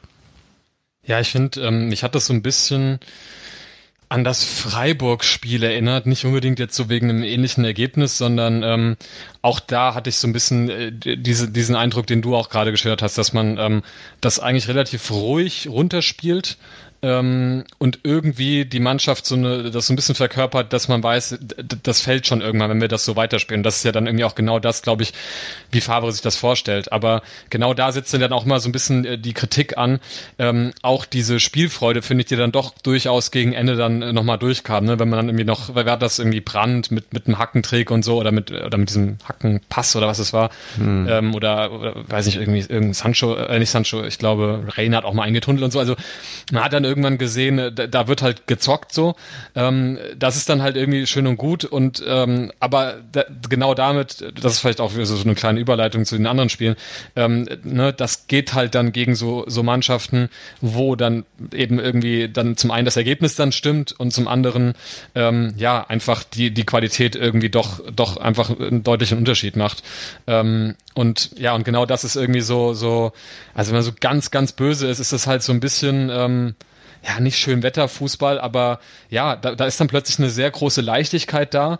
Und wenn so eine Mannschaft irgendwie in diese spielerische Leichtigkeit kommt, dann ähm, dann sind, spielen ja auch alle irgendwie so ein bisschen immer über, ihrem Niveau oder ja, dann ähm, klappt dann halt auch mal irgendwie der eine oder andere Trick von einem relativ jungen Spieler, wo man vielleicht sonst irgendwie viermal in der Verteidigung hängen bleibt und so Sachen. Ähm, aber das ist halt irgendwie nicht so, ja, wie soll man, nicht so nachhaltig, ne? Weil wenn du dann gegen erfahrene, abgezockte Mannschaften spielst, die auch ein bisschen qualitativ hochwertigere Spieler haben, besseren Fußball spielen und so weiter, dann ähm, ist das plötzlich alles nicht mehr so viel wert und dann stehst du halt dann irgendwie ja in, in Rom so da, wie du Start standst oder so. Ähm, deswegen, ähm, da, das ist das, was von mir so ein bisschen hängen geblieben hat. Also ich konnte, es war dann schon schön anzusehen irgendwie, aber ich konnte mich dann so mit Blick auf andere Leistungen dann so oder was noch so demnächst so ansteht an Spielen irgendwie noch nicht so mega drüber freuen, weil ich da gleichzeitig nicht so irgendwas gesehen habe, wo ich dachte, okay, so könnte man auch gegen diese anderen größeren Mannschaften irgendwie spielen und wer würde da erfolgreich mit sein so. Ja, da wäre halt die Frage, wo muss man es, ne? Also ja. da war ja jetzt auch nicht die Notwendigkeit gegeben, ja, klar, da jetzt natürlich. irgendwie ja, viel mehr reinzuhauen, ne? Ähm, Volker, wie fandest du das auf unserer Seite? Ja, ich kann mich im, im Groben dem anschließen, was Georg gesagt hat. Man kann halt äh, ganz gut auch die Brücke schlagen zu dem, zu dem Hoffenheim-Spiel. Da hat es ja auch sehr lange gedauert, bis, bis Dortmund, da waren sie nicht so drückend überlegen, weil Hoffenheim nun mal nicht so eine Trümmertruppe ist wie, wie Gelsenkirchen. Ähm, wir haben auch zuvor auch Bayern 4-1 zu Hause geschlagen, also mhm. die können schon kicken. Ähm, aber was man da halt zum Beispiel, was man in Augsburg nicht gesehen hat, was man aber jetzt in, gegen Hoffenheim und auch in, äh, im Derby gesehen hat, ist, dass sie halt vor allem in, in, in den Phasen, wo es, wo es nicht so gut läuft oder wo es, wo es, wo es vielleicht auch mal ja, neutral verläuft, indem sie sich beide Mannschaften eine Pause gönnen, dass sie da nicht irgendwie durch einen dummen Fehler, individuellen Fehler, äh, das Gegentor kassieren. Dortmund hat, und das müssen sie dieses Jahr noch irgendwie belegen, dass sie das auch irgendwie abstellen können, sobald sie in Rückstand geraten, da bin ich bei Georg Witz problematisch. Ähm, dann, dann ist vielleicht das Selbstbewusstsein nicht da, dann, dann hat man so ein bisschen äh, das Gefühl, das war in Augsburg zum Beispiel auch das Gefühl, dass sie ein bisschen konzeptlos durch die Gegend laufen, dass sie so ein bisschen was auch erzwingen wollen und das dann nicht mehr so funktioniert und sie sich den Gegner nicht mehr so geduldig hinlegen, wie sie es jetzt in, in äh, im Derby speziell gemacht haben, aber auch in den anderen Heimspielen gegen Freiburg und gegen Gladbach, die ja nun mal keine Laufkundschaft sind, äh, gerade Gladbach nicht. Ähm, da hat man sie sich ja auch im, im, Prinzip zurechtgelegt und dann die Chancen genutzt, ähm, die dann auch wirklich da waren. Und das ist halt das, was in Augsburg und auch in, in Rom nicht funktioniert hat. Und da muss man ja mal sehen, wie das, wie das weitergeht. Ähm, jetzt in, gegen Bielefeld zum Beispiel, aber danach vor allem im, im Heimspiel gegen den FC Bayern München, weil das wird natürlich dann schon eine ganz andere Hausnummer gegen die Bayern. Ja, das ist in der Tat. Ähm, wo wir jetzt gerade schon beim Hoffenheim-Spiel fanden, da, also das würde ich sogar noch ein bisschen positiver bewerten, weil der Gegner halt auch einfach ein bisschen stärker war. Ne? Du hast gerade schon angesprochen, dass die Hoffenheimer ja davor auch gegen Bayern gewonnen hatten. Jetzt sind sie, ja, das ist halt so eine typische Hoffenheim-Phase, die sie wieder haben. Ne? So eigentlich ganz gut aus den, aus den Schuhen, aus dem Startblock gekommen. Ich ringe manchmal nach Wörtern. Ähm, und, und ja, jetzt in der, insgesamt wieder ein bisschen abgestürzt. Am Wochenende ja auch nur ein 1 zu 1 jetzt in, in, in Bremen geholt. Ist jetzt noch nicht, nicht schlimm und auch, auch in Ordnung, aber ähm, ja, hatte ich nach dem Start eigentlich sogar ein bisschen höher noch eingeschätzt, weswegen ich mich umso mehr über die Leistung in Hoffenheim dann auch gefreut äh, oder in Sinsheim ähm, dann auch gefreut habe. Aber ich finde, das war gegen eine bessere Mannschaft ähm, eine sehr konzentrierte Leistung. Also da hat man, also erstens hat man bei Hoffenheim auch gemerkt, dass da versucht wird, mehr Fußball zu spielen und, und mehr Druck aufzubauen und, und dass da auch ein Plan da war. Die hatten ja auch die eine oder andere Chance sogar, aber der BVB hat es defensiv zum Beispiel auch ziemlich gut gemacht und, und ja. recht wenig zugelassen. Und ähm, ja, ist auch da lange, habt ihr ja auch eben schon gesagt, ist auch da lange geduldig gewesen, ne? Und ähm, ja, da kommt vielleicht noch halt bei, bei Hoffenheim noch diese Sache mit rein, dass da, und da sollten wir vielleicht auch mal drüber reden, dass da viel rotiert werden musste oder viel rotiert wurde und wir könnten hinterfragen, ob es musste. Ähm, ich würde da kurz, wenn ich, wenn ich darf, noch, noch ein anderes ja. Thema anschneiden bei Hoffenheim, weil du das schon so schön angeteasert hast. Ähm, Hoffenheim ist natürlich äh, eine Mannschaft, wo vor allem die erste Elf richtig gut ist. Also mit, mit Kramaric und so weiter und so fort. Mhm. Nur wenn die beide nicht, wenn die nicht spielen können, und das konnte er ja sowohl in Dortmund nicht, äh, gegen Dortmund nicht, als auch jetzt in Bremen hat er nicht gespielt, mhm. ist halt die zweite Reihe nicht mehr so gut bei denen. Und ich könnte jetzt den Scherz machen, für den ich mir einen ordentlichen äh, Shitstorm eingehandelt habe bei Twitter, ähm, als ich darauf hingewiesen hatte, dass es ja eine gewisse ja, Ironie äh, schon in sich birgt, dass, dass ausgerechnet Hoffenheim äh, jetzt zwei wichtige Spieler gegen Dortmund gefehlt haben, die, sie, die an Covid-19 erkrankt sind, wo uns ja Dietmar Hopp erzählt hat, er würde bis September oder bis, bis Herbstbeginn äh, problemlos äh, ein Virus, äh, ein Virus sage ich schon, einen Impfstoff herstellen kann, das wäre überhaupt kein Problem. Da musste ich schon, also es war schon eine gewisse Ironie, hat die ganze Geschichte schon, dass die da jetzt länger ausfallen. Ähm, also ich hoffe für beide, das ist ja noch der andere, fällt mir jetzt gerade nicht ein, der da äh, auch erkrankt ist, ähm, dass sie wieder gesund werden, dass sie keine Folgeschäden haben, ne? wie allen anderen Spielern übrigens auch, die an Covid-19 erkranken. Mhm. Emre Can, äh, Manuel Akanji, die das zum Teil schon hinter sich haben, zum Teil auch gerade mittendrin stecken. Ähm, aber das merkst du halt bei Hoffenheim ganz besonders, dass sie mit der ersten Hälfte richtig gut sind ähm, und auch dabei anschlagen können oder auch Kramaric hat ja fünf Tore gegen uns oder vier Tore gegen uns gemacht im, im letzten Ligaspiel in Dortmund, äh, auch wenn es für Borussia um nichts mehr ging, aber vier Tore musst du auch in so einem äh, Bundesligaspiel, wo es für eine Mannschaft nicht mehr um so viel geht, musst du trotzdem erstmal vier Stück machen. Äh, passiert außer Lewandowski nicht allzu häufig, dass ein Bundesligaspieler vier Tore macht. Ja, und das, das merkst du halt bei Hoffenheim dann schon eher. Umso besser ist es eben halt, dass Dortmund auch mit Glück äh, nach vier Minuten nicht in Rückstand geraten ist, wo da äh, Marvin Hitz die eine Flanke komplett unterschätzt, weil er da glaubt, dass der Spieler nicht mehr drankommt. Ähm, da geht's ja knapp am, am, am linken Torpfosten vorbei. Äh, ich glaube, der, ich weiß gar nicht, wer der Stürmer war, der da äh, vorbeigegrätscht hat.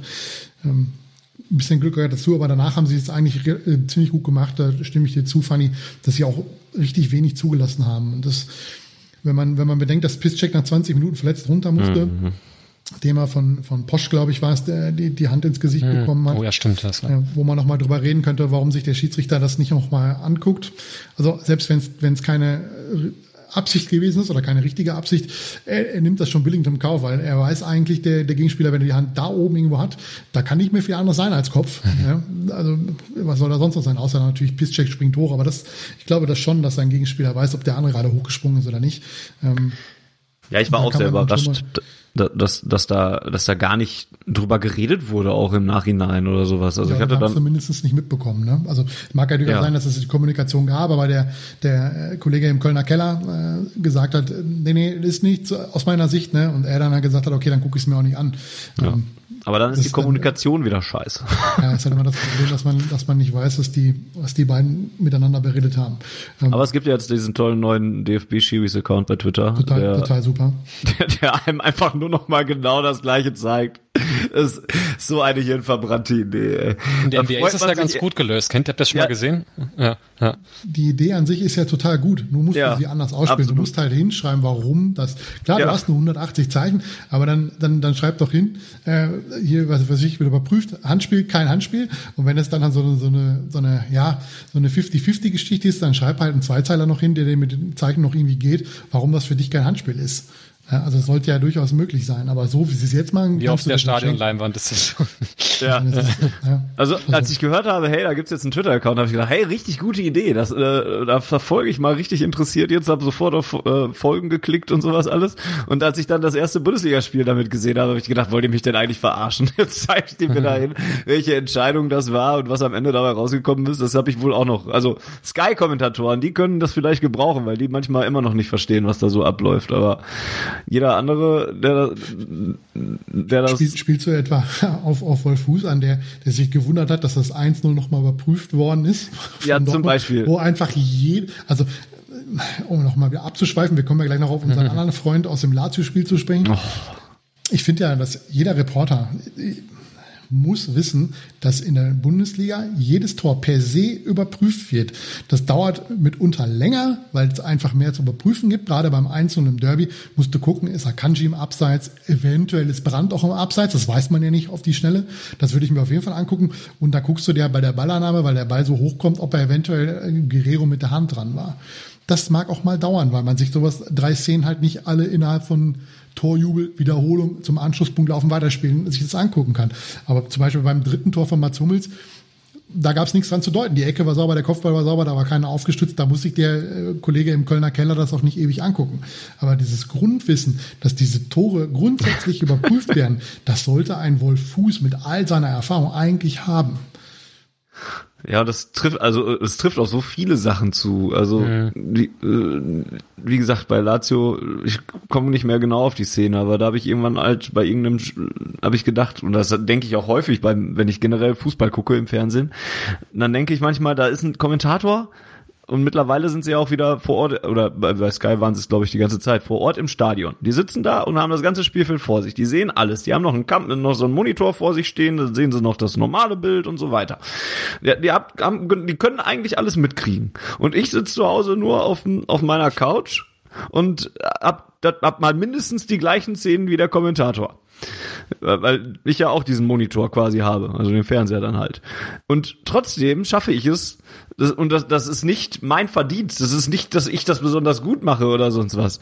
Aber ich habe häufig das Gefühl, ich habe eine Szene jetzt schneller verstanden oder was richtiger gedeutet oder, oder eher mitgekriegt, als die Leute, die da im, im, im Stadion sind.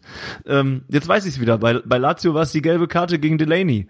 Ähm, oder die angebliche gelbe Karte gegen Delaney. Die, die, die gegen Rainer war. Genau, die, die gegen Rainer war. Und, und, und ich habe noch gedacht, wo sie dann eingeblendet haben, da gut, da kam fairerweise muss man dazu sagen, hat die UEFA Champions League Regie auch keinen guten Dienst gemacht, weil die haben das ja sogar eingeblendet. Aber das das kam mir alles schon komisch vor. Und dann hat es irgendwie zehn Minuten gedauert, bis dann die Szene nochmal gezeigt wurde und gezeigt wurde, dass eigentlich Rainer die gelbe Karte gekriegt hat und nicht Delaney. Und dann habe ich das war so eine Szene, äh, wo ich gedacht habe, ich habe da, ich hab, hab eben, vor zehn Minuten habe ich doch gesagt, das hat doch jetzt nicht Delaney gelb gekriegt, sondern Rainer. Und das passiert so oft. Da, dann gucken die auf fünf Wiederholungen, aber ich sag nach der ersten Wiederholung schon, äh, nee, war doch eigentlich so und so. Und, und ich denke, also, nochmal, das liegt absolut nicht an mir. Ich brauche auch für ganze, manche Sachen ganz, ganz lange und sowas. Ne? Das ist nicht mein Verdienst. Aber dass ich das schneller raus habe als manche Leute, die damit ihr Geld verdienen, das ist schon irgendwie, das sollte nicht so sein. Ja, vor allem, Ja, also ich, ich Achso, willst du erst noch zuerst? Ja, reagiere Ja, ruhig drauf. äh, Ditt- Dittmann hatte ja in, äh, im Romspiel noch zwei andere richtig gute Dinger. Da gab's ja dieser, äh, ich weiß nicht, das muss kurz nach der zweiten Halbzeit gewesen sein, wo sich Julian Brandt warm läuft. Und dann läuft Julian Brandt irgendwann als einziger wieder zurück zur Trainerbank. Und Kai Dittmann sagt, er hat sich ja erstmal erledigt mit der Einwechslung. Ne? Zwei Minuten später steht er da. Ja, warum ist der wohl vom Warmmachen in der 50. oder 55. Minute Alter. alleine zur Trainerbank gegangen, ja, weil er eingewechselt wird. Und die andere Szene war, das war, glaube ich, erste Halbzeit beim Stand von 1-0, wo, wo so ein Konter gespielt wird und wo Mats Hummels im Strafraum dem Korea, weiß ich jetzt nicht, wie man dem Ball weggegrätscht hat, auf jeden Fall in höchster Not den Ball noch vom Fuß grätscht. Dann hat er erst gesagt Delaney, dann hat er gesagt, äh, dann war es ähm, äh, Meunier, äh, dann war es jemand ganz anderes aus dem Mittelfeld. Und dann ist er irgendwann in der zwölften Wiederholung in der Nahaufnahme drauf gekommen, dass es vielleicht doch Mats Hummels gewesen sein könnte. Ja, also da muss ich schon ganz ehrlich sagen, also da muss man schon, ja, ich weiß nicht, was die sonst noch, was die auch aufs Ohr bekommen und was die alles zeitgleich machen müssen, mag alles sein, aber das sind dann halt gerade bei Kadittmann, der ja auch äh, von 93 zum Kommentator des Jahres gewählt worden ist, was sie bei Sky 90 groß gefeiert haben, indem sie es eingeblendet haben, wo, sie vermutlich diese Episode, wo sich, wo sich War das das Hockenheim-Ding, die oder? Kollegen, genau, wo Ja. sie Ach, richtig über ihn Scheiße, auslassen, weil er ja. wirklich völlig abdreht, wahrscheinlich gar nicht gehört haben und diese Ironie der ganzen Boah. Geschichte nicht verstanden haben. Ja, furchtbar. Ähm, das war schon, ja, also von ja, es ist, bei Kai Dittmann habe ich mittlerweile Verständnis dafür. Für mich ist der einfach, für mich ist der über. Ähm, ich tue mich ganz, ganz schwer mit ihm.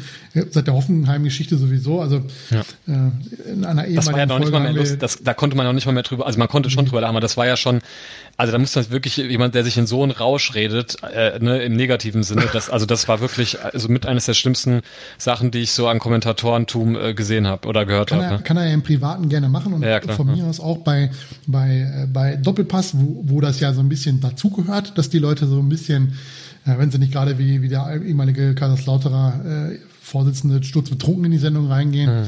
Mir fällt der Name jetzt nicht ein, aber dass das schon halt mit Hot Takes zu tun hat, wie, wie das in den USA ja fast in jeder Talkshow üblich ist. Ähm, aber von einem Kommentator erwarte ich, selbst wenn ihm das richtig auf den Sack geht, was er da sieht, und dass ihm überhaupt nicht gefällt, was er da sieht, das kann er gerne artikulieren, aber es ist immer die Frage, wie er das artikuliert.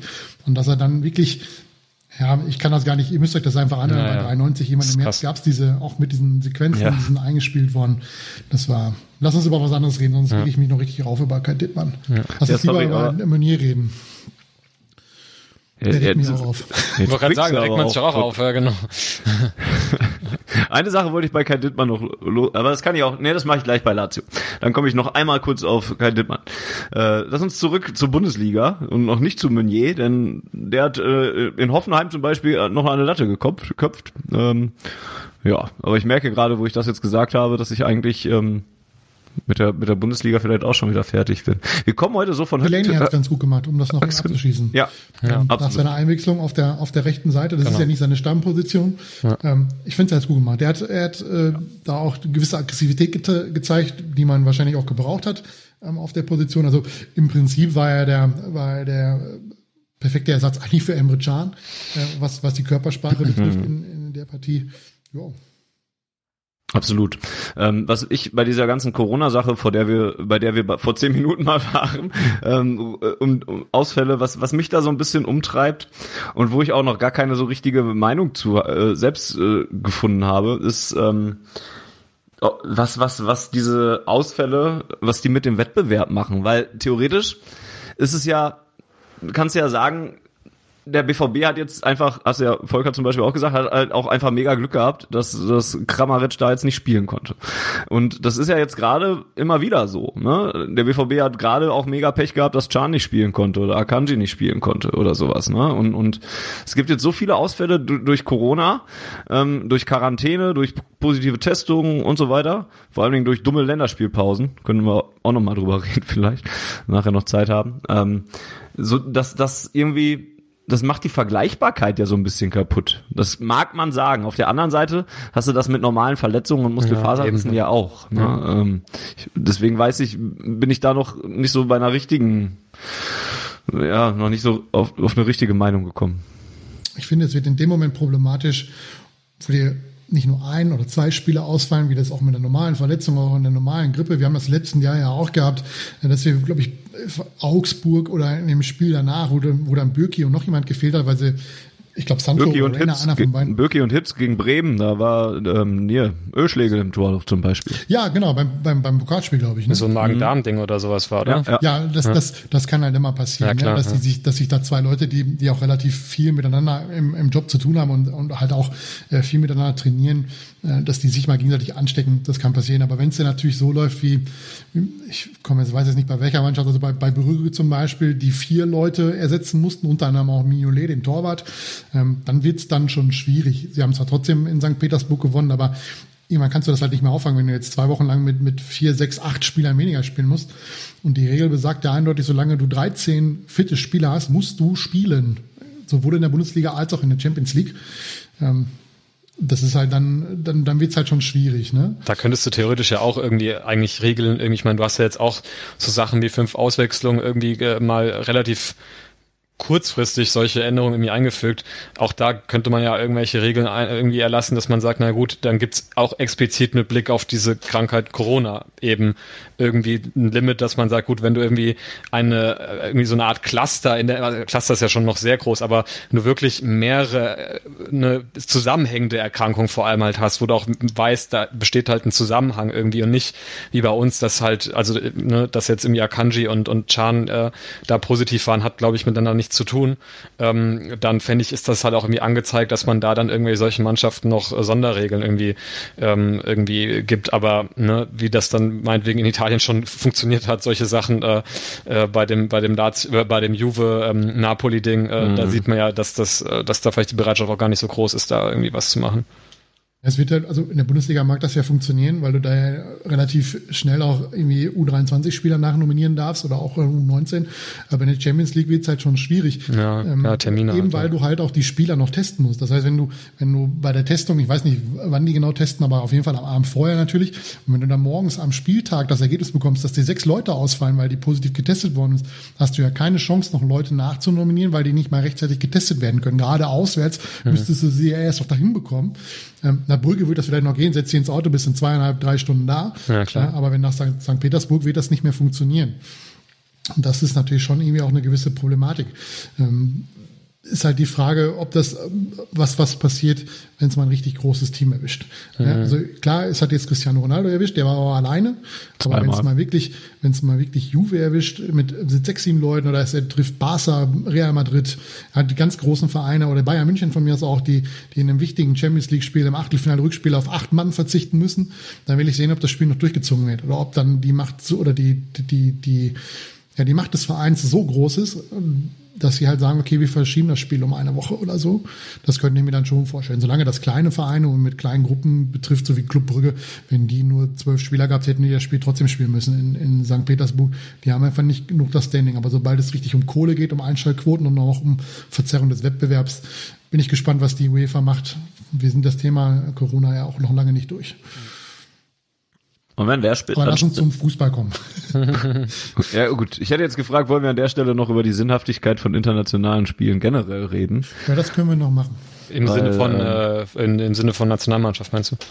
Ja, ich finde, man muss sogar beides mit reinnehmen. Ne? Also wenn du konsequent äh, bist schon. Ja weil, weil, ja, also ich bin geneigt, erstmal zu sagen, die vor allen Dingen die Nationalmannschaftsspiele sind scheiße. Ja. Ähm, das hat man ja zum Beispiel dann bei Hoffenheim gegen BVB gesehen. Ne? Dann sitzen Reus auf der, Reus, Holland, Birki, Guerrero sitzen alle auf der Bank, weil, also Birki war ja auch selber noch krank und sowas, glaube ich, und so. Reus sowieso geschow, kommt aus der Verletzung wieder. Aber Holland sitzt zum Beispiel auf der Bank, weil ähm, er innerhalb von sieben Tagen drei Spiele für Norwegen gemacht hat. Und dann eins davon war noch nicht mal wichtig, ne? Und, und eins über 120 Minuten und so weiter. Ne? Und da ist es leicht jetzt für mich zu sagen, die, die sind Schwachsinn. Ne? Aber eigentlich kannst du die Champions League ja auch mit reinnehmen, weil in dieser Situation, in der wir uns gerade befinden, ist es, glaube ich, einfach nicht klug, durch die Gegend zu reisen. Und hm. ähm, wenn du es als Ma das Einzige, was vielleicht noch für die Champions League eher spricht, ist, dass du als Mannschaft unterwegs bist und als Mannschaft wiederkommst und, und, und dich komplett halt bewegst. Und bei der Länderspielpause und, und den Länderspielen hast du halt das Problem, dass aus vielen verschiedenen Mannschaften Leute zusammenkommen und dann wieder zurückgehen. Und dann, als Gnabry und Chan erst positiv getestet wurden, habe ich mich ja nicht getraut zu sagen, aber können sie sich auch in der Nationalmannschaft geholt haben oder weitergegeben haben oder sowas. Aber das ist auch nur eine dumme Spekulation und wahrscheinlich nicht äh, realistisch. Aber ähm, das, ma das macht es vielleicht in der Champions League ein bisschen leichter, weil, weil du dieses hinzufügen und dann nachher wieder auseinandergehen vielleicht nicht hast. Aber ich weiß, was da alles für ein Geld hintersteckt und sowas und Sponsorenverträge, jada, jada, jada, eine EM nächstes Jahr und so weiter. Aber eigentlich könnte man doch auch froh sein, dass man jetzt die Bundesliga beziehungsweise die, die nationalen Wettbewerbe so weit hat, dass sie funktionieren und durchgeführt werden können. Diese ganzen internationalen Spiele, so richtig nötig sind sie ja nicht eigentlich. Oder wie seht ihr das?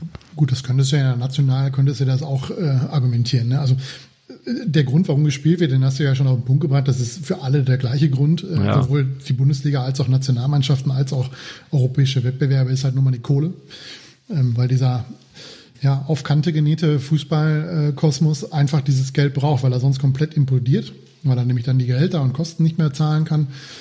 Wobei ich gerne sehen würde, was passiert, wenn wirklich das Geld für alle Vereine wegbleibt. Dann würde ich gerne sehen, wie, wie die Spieler dann trotzdem noch das Geld einklagen wollen. Wenn dann nun mal auch niemand mehr ist, der, der diese hohen Beträge bezahlt. Aber vermutlich wird man irgendwo im, im äh, diverse Mogule noch finden, die trotzdem noch Geld reinbuttern äh, in, in die Geschichten. Ähm, was halt völlig unnötig ist und da, da bin ich völlig d'accord mit dir, das sind Länderspiele, um die es um nichts mehr geht. Ja, also dass, dass jetzt ein, dass jetzt ein äh, Haaland gegen Serbien um die Qualifikation zur Europameisterschaft spielt, das kann ich noch nachvollziehen, mhm. weil dieses Turnier wird definitiv stattfinden. Und wie ich die UEFA kenne, werden sie es wahrscheinlich genauso durchziehen, wie sie es geplant haben, nur halt ohne Zuschauer sie halt da, äh, wobei Hand würde ich da auch nicht für ins Feuer legen, dass sie nicht doch im Sommer wieder Zuschauer zulassen, irgendwo in, in der Türkei oder was weiß ich, wo die Aserbaidschan, wo sie dann dabei hinfahren.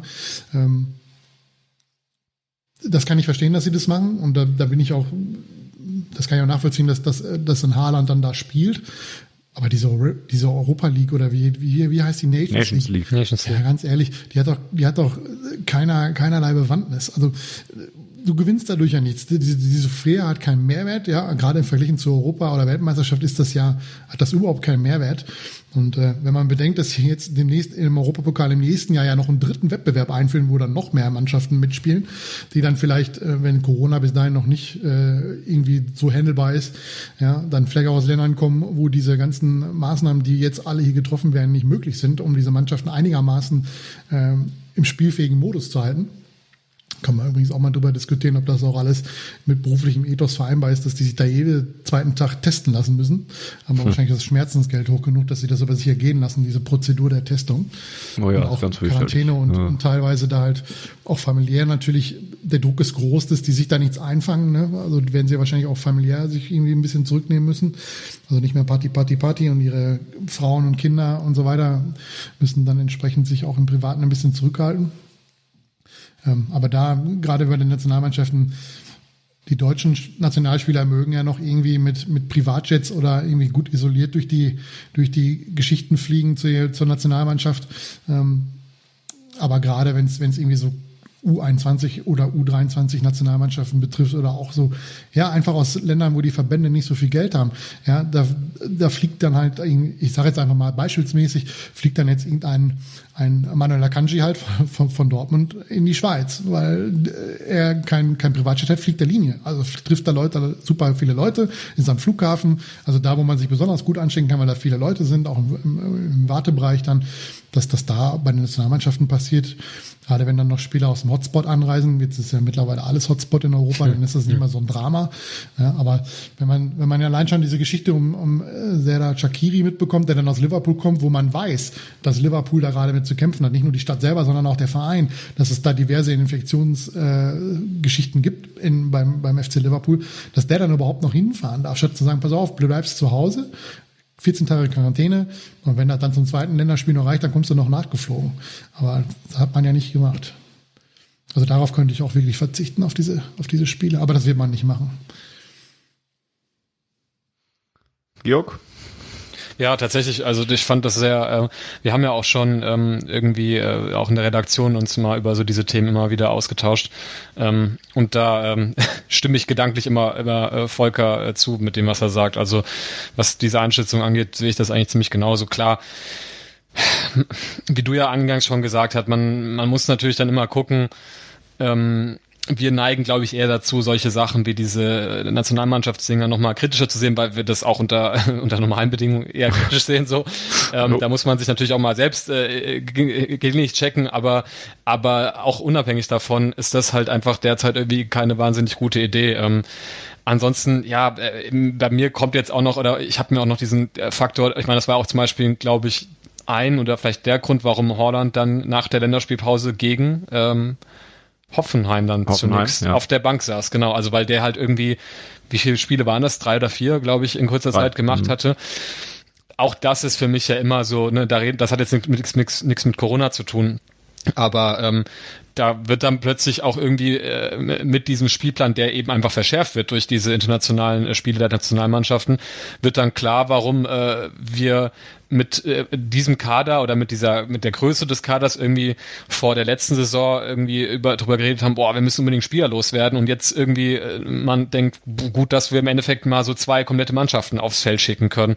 Ähm, und das, ja, also ich bin auch vor allem gespannt, ähm, wie es geht jetzt, wie gesagt, nicht so um Corona, sondern einfach um diese Belastung dadurch, wie wie es sich weiter in der Saison irgendwie entwickeln wird mit Verletzungen einfach. Also ähm, das hatten wir so ganz zu Beginn ähm, der der Wiederaufnahme des Spielbetriebs Spielbetriebs irgendwie schon mal so ein bisschen angesprochen, wo man so ne, sich Gedanken gemacht hat, äh, ja gut, wie, wie, wie ist das denn äh, ja von der Trainingsbelastung her, wie, wie, wie, wie viel konnten die jetzt alleine zu Hause machen, wie schnell kann man so einen Spieler irgendwie so in Form bringen, dass der einfach Wettkampf, äh, unter Wettkampfbedingungen Fußball spielt.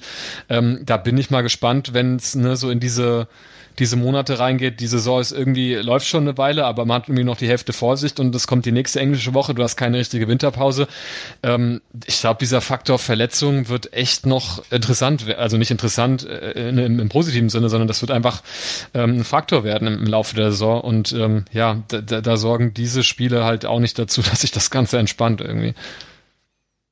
Witzigerweise hat da vor allen Dingen der Sportdirektor oder so, der Rosen von Hoffenheim, äh, hat da vor dem Spiel gegen den BVB ganz gute Worte gefunden und hat das dann halt kritisch hinterfragt, ne? Der dann auch nicht nur seine eigene Mannschaft oder äh, ja doch seine eigene Mannschaft angesprochen und, und eben Kramaric, der nicht spielen konnte, sondern hat dann auch gesagt, ja, und bei Dortmund sitzt Holland auf der Bank, mhm. weil der auch so viele Spiele gemacht hat, ne? Ob das so sinnvoll ist, hat er dann da halt hinterfragt, fand ich ausnahmsweise mal ganz positiv äh, bei dem, was da kam. Ja, Jetzt haben wir, glaube ich, alle Begleiterscheinungen äh, und alle Nebenstöckchen aber ähm, schon abgefrühstückt, ähm, sodass wir jetzt uns komplett auf das Einzige, was nicht erfolgreich war in diesen äh, drei Spielen, die wir heute besprechen, konzentrieren können, nämlich das 3 zu 1 gegen Lazio Rom, ähm, beziehungsweise das 1 zu 3 aus Dortmunder Sicht. Ähm, wir hatten in der Vorschau mit äh, Mario Rika ja schon äh, durchaus Hinweise darauf gekriegt, dass das gar nicht so leicht wird gegen Lazio. Und natürlich musste Ciro Immobile nach sechs Minuten direkt ein Tor schießen. Auch das sollte niemand überrascht haben. Ähm, aber insgesamt war das einfach schon ein schlechtes Spiel äh, des BVBs. Und ähm, Volker wollte ja eben schon über Thomas Monnier reden. Ähm, der hat das 1 zu 0 direkt, ja, eingeleitet, hergegeben, hergeschenkt, weil ähm, ja, ja, doof in Szene gesetzt wurde erstmal von Piszek, glaube ich, war es, der eben da den Ball überhaupt nach außen erst zuspielt. Aber dann hat er es auch einfach mies gemacht und dann eben so einen schlampigen äh, Spielaufbaupass gespielt, der dann das 1 zu 0 eben eingeleitet hat. Ähm, ja, Volker, was, was wolltest du denn über Thomas Meunier sagen? Das, das Schlimme an diesem Gegentor finde ich ja eigentlich, dass du vorm Fernseher sitzt, siehst, wie Meunier den Ball hat und du siehst, dass, da, dass er Schwierigkeiten hat, diesen Ball loszuwerden und nicht weiß, wo er hinspielt. Er deutet kurz an, ihn in die Mitte zu spielen, überlegt sich dann kurz anders und du denkst, nein, er wird ihn jetzt nicht doch noch in die Mitte spielen. Er spielt ihn genau in die Mitte, genau zu dem Spieler, der dann das Tor von, von Immobile einleitet. Ähm, und das fand ich wirklich erschreckend. Also ich habe mir ja, oder wir haben ja schon darüber gesprochen, dass, dass Meunier auch einfach von der spielerischen Art her nicht, nicht der Hakimi ist ja, das hat mhm. seine Vor- und Nachteile. Aber äh, das, ist, das ist halt so ein Blackout, den du dir auf internationalem Niveau und wahrscheinlich auch in der Bundesliga, äh, alles außerhalb von Gelsenkirchen, nicht leisten darfst. Ähm, weil wenn du ein Immobile so einlädst, dann natürlich sagt er Danke. Ja, also jo, wurde ja auch gab ja schon Leute, die gemunkelt haben, dass das jetzt die die die äh, Replik auf diese Geschichte mit der Pizza ist, dass ihn niemand zum Essen eingeladen hat, sie sind zum Tore schießen eingeladen. Ähm, ja, das das das darf einfach nicht passieren und äh, da sind wir dann wieder bei dem, was ich vorhin schon mal gesagt habe. Nach dem 1-0 kam von Dortmund überhaupt nichts, weil sie einfach überhaupt nicht wussten, was sie machen sollten. Und ähm, Rom hat dann ja, die haben keinen guten Fußball gespielt, also oder dominanten Fußball gespielt. Sie haben halt nur die Möglichkeiten, die man ihnen geboten hat, auch einfach eiskalt ausgenutzt. Ja, da, der Eckball, der kann immer mal passieren, dass das, das äh, Hitz den an die an die Schulter oder an den Kopf bekommt und sich den quasi selber reinmacht. Was aber nicht passieren darf, ist eigentlich, dass äh, dass die Ecke so gut getreten wird und dann überhaupt keiner bei dem Gegenspieler ist, der da mhm. äh, Luis Felipe war es, glaube ich, der da zum Kopfball hochsteigt. Ja. Äh, da, passt, da passte die Zuordnung ja nicht. Ähm, das, das ist ein bisschen, ja, das nervt halt. Und wenn du dann 2-0 auswärts zurückliegst gegen eine italienische Mannschaft, die sicherlich nicht gut drauf ist, aber wenn sie eins kann, dann ist es hinten erstmal äh, das, die, die Gefahr von sich halten, was dann bis zur 71. Minute ja auch geklappt hat, äh, als Haaland dann das, den Anschluss gemacht hat. Ähm, ja, und dann rennst du halt wieder direkt in so einen Konter. Wieder ist die Abwehr da nicht auf Zack, weil man wieder äh, geht dann Abspielfehler voraus, weiß ich jetzt ehrlich gar nicht. Und am Ballverlust musste ich mir nochmal angucken. Und dann ist ja wieder der, der Aqua, Akpro, der Torschütze, nur entsprechend bedient. Der braucht dann nur noch locker einschieben, nachdem Giro Immobile eben den, den Ball da einmal äh, quer den Strafraum zuspielt. Das erinnerte mich so ein bisschen ähm, an den Auftritt bei Inter Mailand letztes Jahr. Der war ähnlich schlecht, fand ich. ähm, auch, auch da hat man, hat man einfach, ja, ich tue mich immer schwer äh, zu verstehen, warum man, warum man äh, ja, sich so schwer tut, gerade bei den Auswärtsspielen. Ich meine, ist ja kein Zuschauer da. Die, die tausend Leute, die jetzt da waren bei Rom, die dürfen ja jetzt eigentlich nicht den Unterschied gemacht haben. Ja, aber es ist halt, ja, es sind individuelle Fehler, die dann, die den BVB dann in eine Lage versetzen, dass der aktuell nicht belegen kann, dass er da wieder rauskommt. Wann hat, wann hat BVB zum letzten Mal einen Rückstand gedreht? Aber genau dann, äh, ne, also ihr habt ja sehr richtige Sachen, äh, oder du hast jetzt sehr richtige Sachen gesagt, was ähm, ja diverse defensive äh, geistige Ausfälle oder wie man das nennen äh, kann, äh, angeht. Aber ähm, ich finde es halt auch irgendwie offensiv total merkwürdig irgendwie, weil ähm, ich, ich habe nämlich eben gerade noch gesehen und da, da fiel es mir dann auch wieder ein, äh, wie das hier schön in unseren äh, in so, so einen äh, Ablaufplan drin steht, nämlich ähm, ja offensiv haben da äh, einige Spieler irgendwie relativ wenig angeboten. Nicht nur finde ich nicht nur in den Lazio-Spiel jetzt, sondern auch in anderen Spielen. Also Sancho zum Beispiel, weiß ich nicht, die Saison irgendwie bisher komplett jo. neben der Spur. Keine Ahnung, was da was da genau los ist. Ähm, natürlich hat man äh, dann diesen Reflex, dass man äh, gleich das irgendwie mit äh, diesem ganzen Wechselthema in Verbindung bringen will, aber dafür, dass eigentlich immer äh, das Narrativ so war, nee, nee, der ist irgendwie schon okay damit, äh, dass er jetzt halt hier beim BVB das Jahr noch macht ähm, und äh, will nicht irgendwie so eine Dembele-Aktion bringen, ähm, fragt man sich schon, was genau bei ihm so gerade los ist, dass er ja wirklich so irgendwie auch gar nicht so am Spiel irgendwie teilnimmt. Ne? Das ähm, könnte da gar nicht sagen, was, was mir da noch, ähm, also da, da fehlt mir halt auch so die, diese Fähigkeit und das kann man, finde ich, bei jemandem, den man irgendwie so als Jahrhunderttalent bezeichnet, da fehlt mir die Fähigkeit, das Spiel irgendwie auf andere Art und Weise positiv zu beeinflussen, wenn du merkst, äh, du schaffst halt irgendwie gerade nicht äh, mit mit acht Dribblings irgendwie drei Spieler äh, zu ziehen oder oder oder auszutrimmen oder was auch immer, ähm, dass man dann und, und, und ja und ähm, dann verlässt du dich irgendwie ja, muss sich ein bisschen auf Haaland verlassen. Sowieso ist unser Spiel natürlich ein bisschen immer auf, auf ihn ausgelegt, aber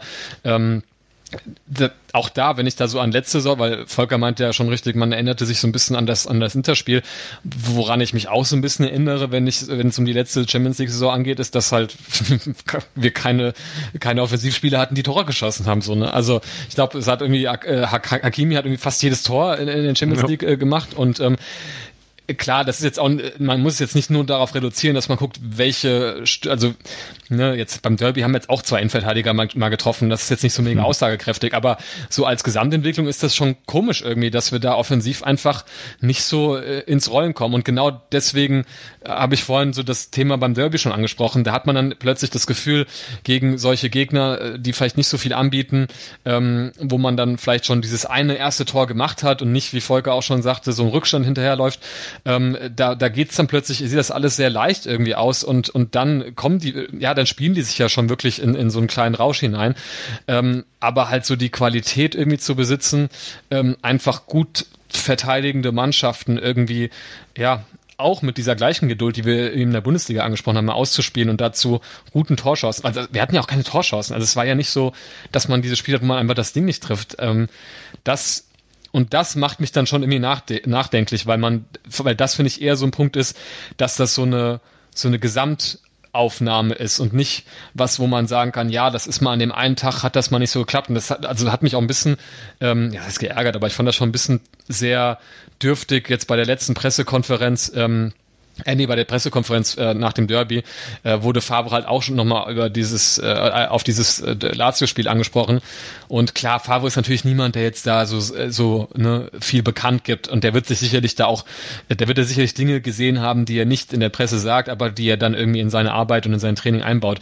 Aber er hat dann einfach nur gesagt, ja, passiert halt mal, müssen wir abhaken. Das ist natürlich von der mentalen Einstellung her eine gute, gute Richtung. Aber äh, ich meine schon, da irgendwie so ein Grundproblem zu erkennen, dass wir es offensiv nicht, nicht auf die Reihe kriegen gegen solche Mannschaften. Zumal man ja auch sehr, ähm, ja, sehr deutlich auch in der Analyse oder in den Kommentaren nach dem Spiel eigentlich war. Ne? Also da haben ja alle, ähm, äh, Marco Reus war sehr deutlich und hat gesagt, dass das echt eine Scheißleistung war. Michael Zorg, auch Lucien Favre fand ich in der, also direkt nach dem Spiel in dem Interview auch sehr, sehr deutlich. Da hat man richtig gemerkt, dass der angefressen war. Wo er, also da war es nicht so von wegen, ja, jetzt müssen wir mal abhaken und sowas, kann ja mal passieren oder so. Ähm, da war er, glaube ich, ziemlich angefressen nach dem Spiel, weil ihm das gar nicht gefallen hat, was da so so gezeigt wurde. Ähm, ich habe auch überlegt, was jetzt wirklich das schlechteste Spiel der bisherigen Saison war, ob es jetzt hier dieses Lazio-Spiel war oder das Spiel äh, in Augsburg. Bin mir nicht ganz sicher. Ich glaube, hier tatsächlich äh, noch mehr schlechte Sachen zu erkan mhm. erkannt zu haben. Ähm, ja, auch wenn ich kurz nach dem 1 zu 0, du sagtest eben, man hatte ja keine Torchancen, äh, nicht nach dem 1 zu 0, kurz nach dem äh, Anschlusstreffer, nach dem 1 zu 2 durch Haaland dann auch kurz wieder gedacht habe, okay, da waren ja auch noch 20 Minuten zu spielen. Da könnte jetzt noch was gehen, weil man da so ein bisschen Druck auch aufgebaut hatte und so weiter. Und, und ja, mal so langsam rankommen könnte da wirklich. Aber dann ging es ja, es hielt dann fünf Minuten, dieses Gefühl, und dann war es halt vorbei. Ne? Ähm, ja. ja. Sancho hast du gerade schon angesprochen. Ich fand Reus genauso schwach, vielleicht sogar ja. noch schlechter. Da, da habe ich gedacht, bei seiner Auswechslung habe ich dann gedacht, ah, okay, der hat auch mitgespielt. Der hat gar keine Rolle gespielt, außer dieses eine Field Goal, was er geschossen hat in der äh, ersten Halbzeit, war es, glaube ich, noch. Ähm, ja, ansonsten bin ich ja auch ein bisschen konsterniert insgesamt und, und ein bisschen ratlos, was das angeht, weil ich es auch nicht so ganz ja, nicht so ganz verstehe einfach, ne? warum man jetzt wieder so ein Spiel dann da drin hat. Zwischen Auftritten, ja wirklich, die wir gerade sehr positiv hervorgehoben haben in der Bundesliga. Ähm, und davon auch mit einer Mannschaft, die ja zumindest äh, auch nicht so schlecht war.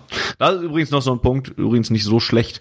Kai Dittmann, da, da wollte ich dann gegen Lazio nochmal drauf rück, äh, rückkehren. Äh, Wie der die ganze Zeit versucht hat, Lazio schlecht zu reden, ging mir richtig auf den Sack.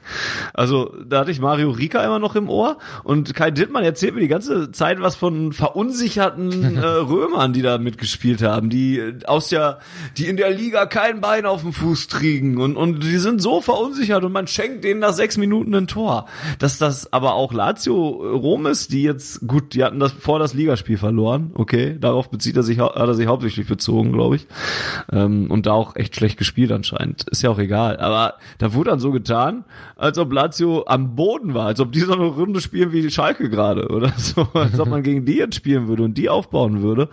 Ähm, und das fand ich allgemein, da wurde immer so getan, als ob Rom jetzt eine scheiß Mannschaft gewesen ist ähm, oder eine schlechte Mannschaft oder sowas. Ne? Die hatten auch schon richtig Bock jetzt wieder Champions League zu spielen. Ne? Nochmal, da hat Mario Rika uns ja ähm, mehrmals darauf hingewiesen. Ähm, das ändert wenig an der BVB-Leistung, aber muss ich mir auch nochmal vom Herzen äh, reden, dass, dass, dass da auch Sachen wieder vom äh, Dittmann abgezogen wurden. Naja, egal. Dittmann hatten wir schon mal. Ähm, was hatten wir noch nicht zu diesem Spiel? Ich, ich, ich weiß es nicht. Ich, ich würde noch mal kurz auf, auf Georg eingehen äh, zum Thema Sancho. Ja ich tue mich da unheimlich schwer, wie, wie du auch schon, ihm da jetzt vorzuwerfen, dass er mit dem Kopf nicht bei der Sache ist, sondern dass er mit dem Kopf schon bei Manchester United ist.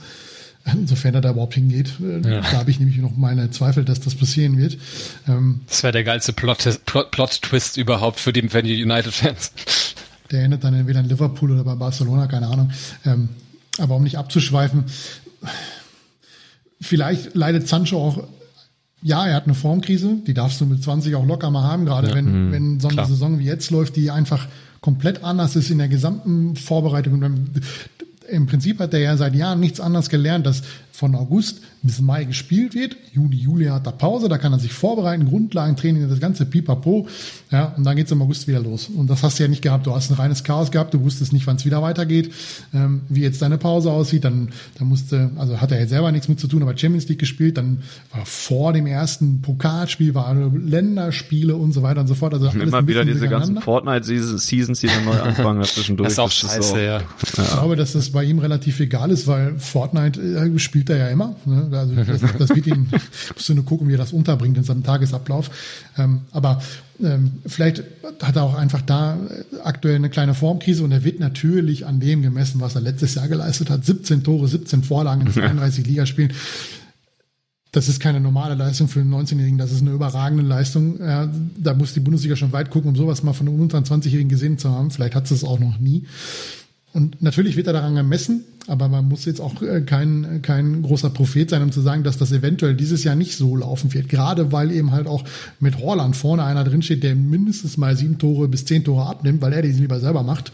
Ähm, oder weil, weil Sancho ihm halt jetzt das Spiel so verändert hat mit dem Stürmer vorne drin, dass Sancho halt jetzt der ist, der den letzten oder vorletzten Pass spielt. Er hat das ja jetzt im Derby gemacht und auch gegen Freiburg, glaube ich, bei dem, bei dem Konter, glaube ich, oder was Gladbach, weiß ich jetzt nicht genau. Mit wo er da auch Holland bedient.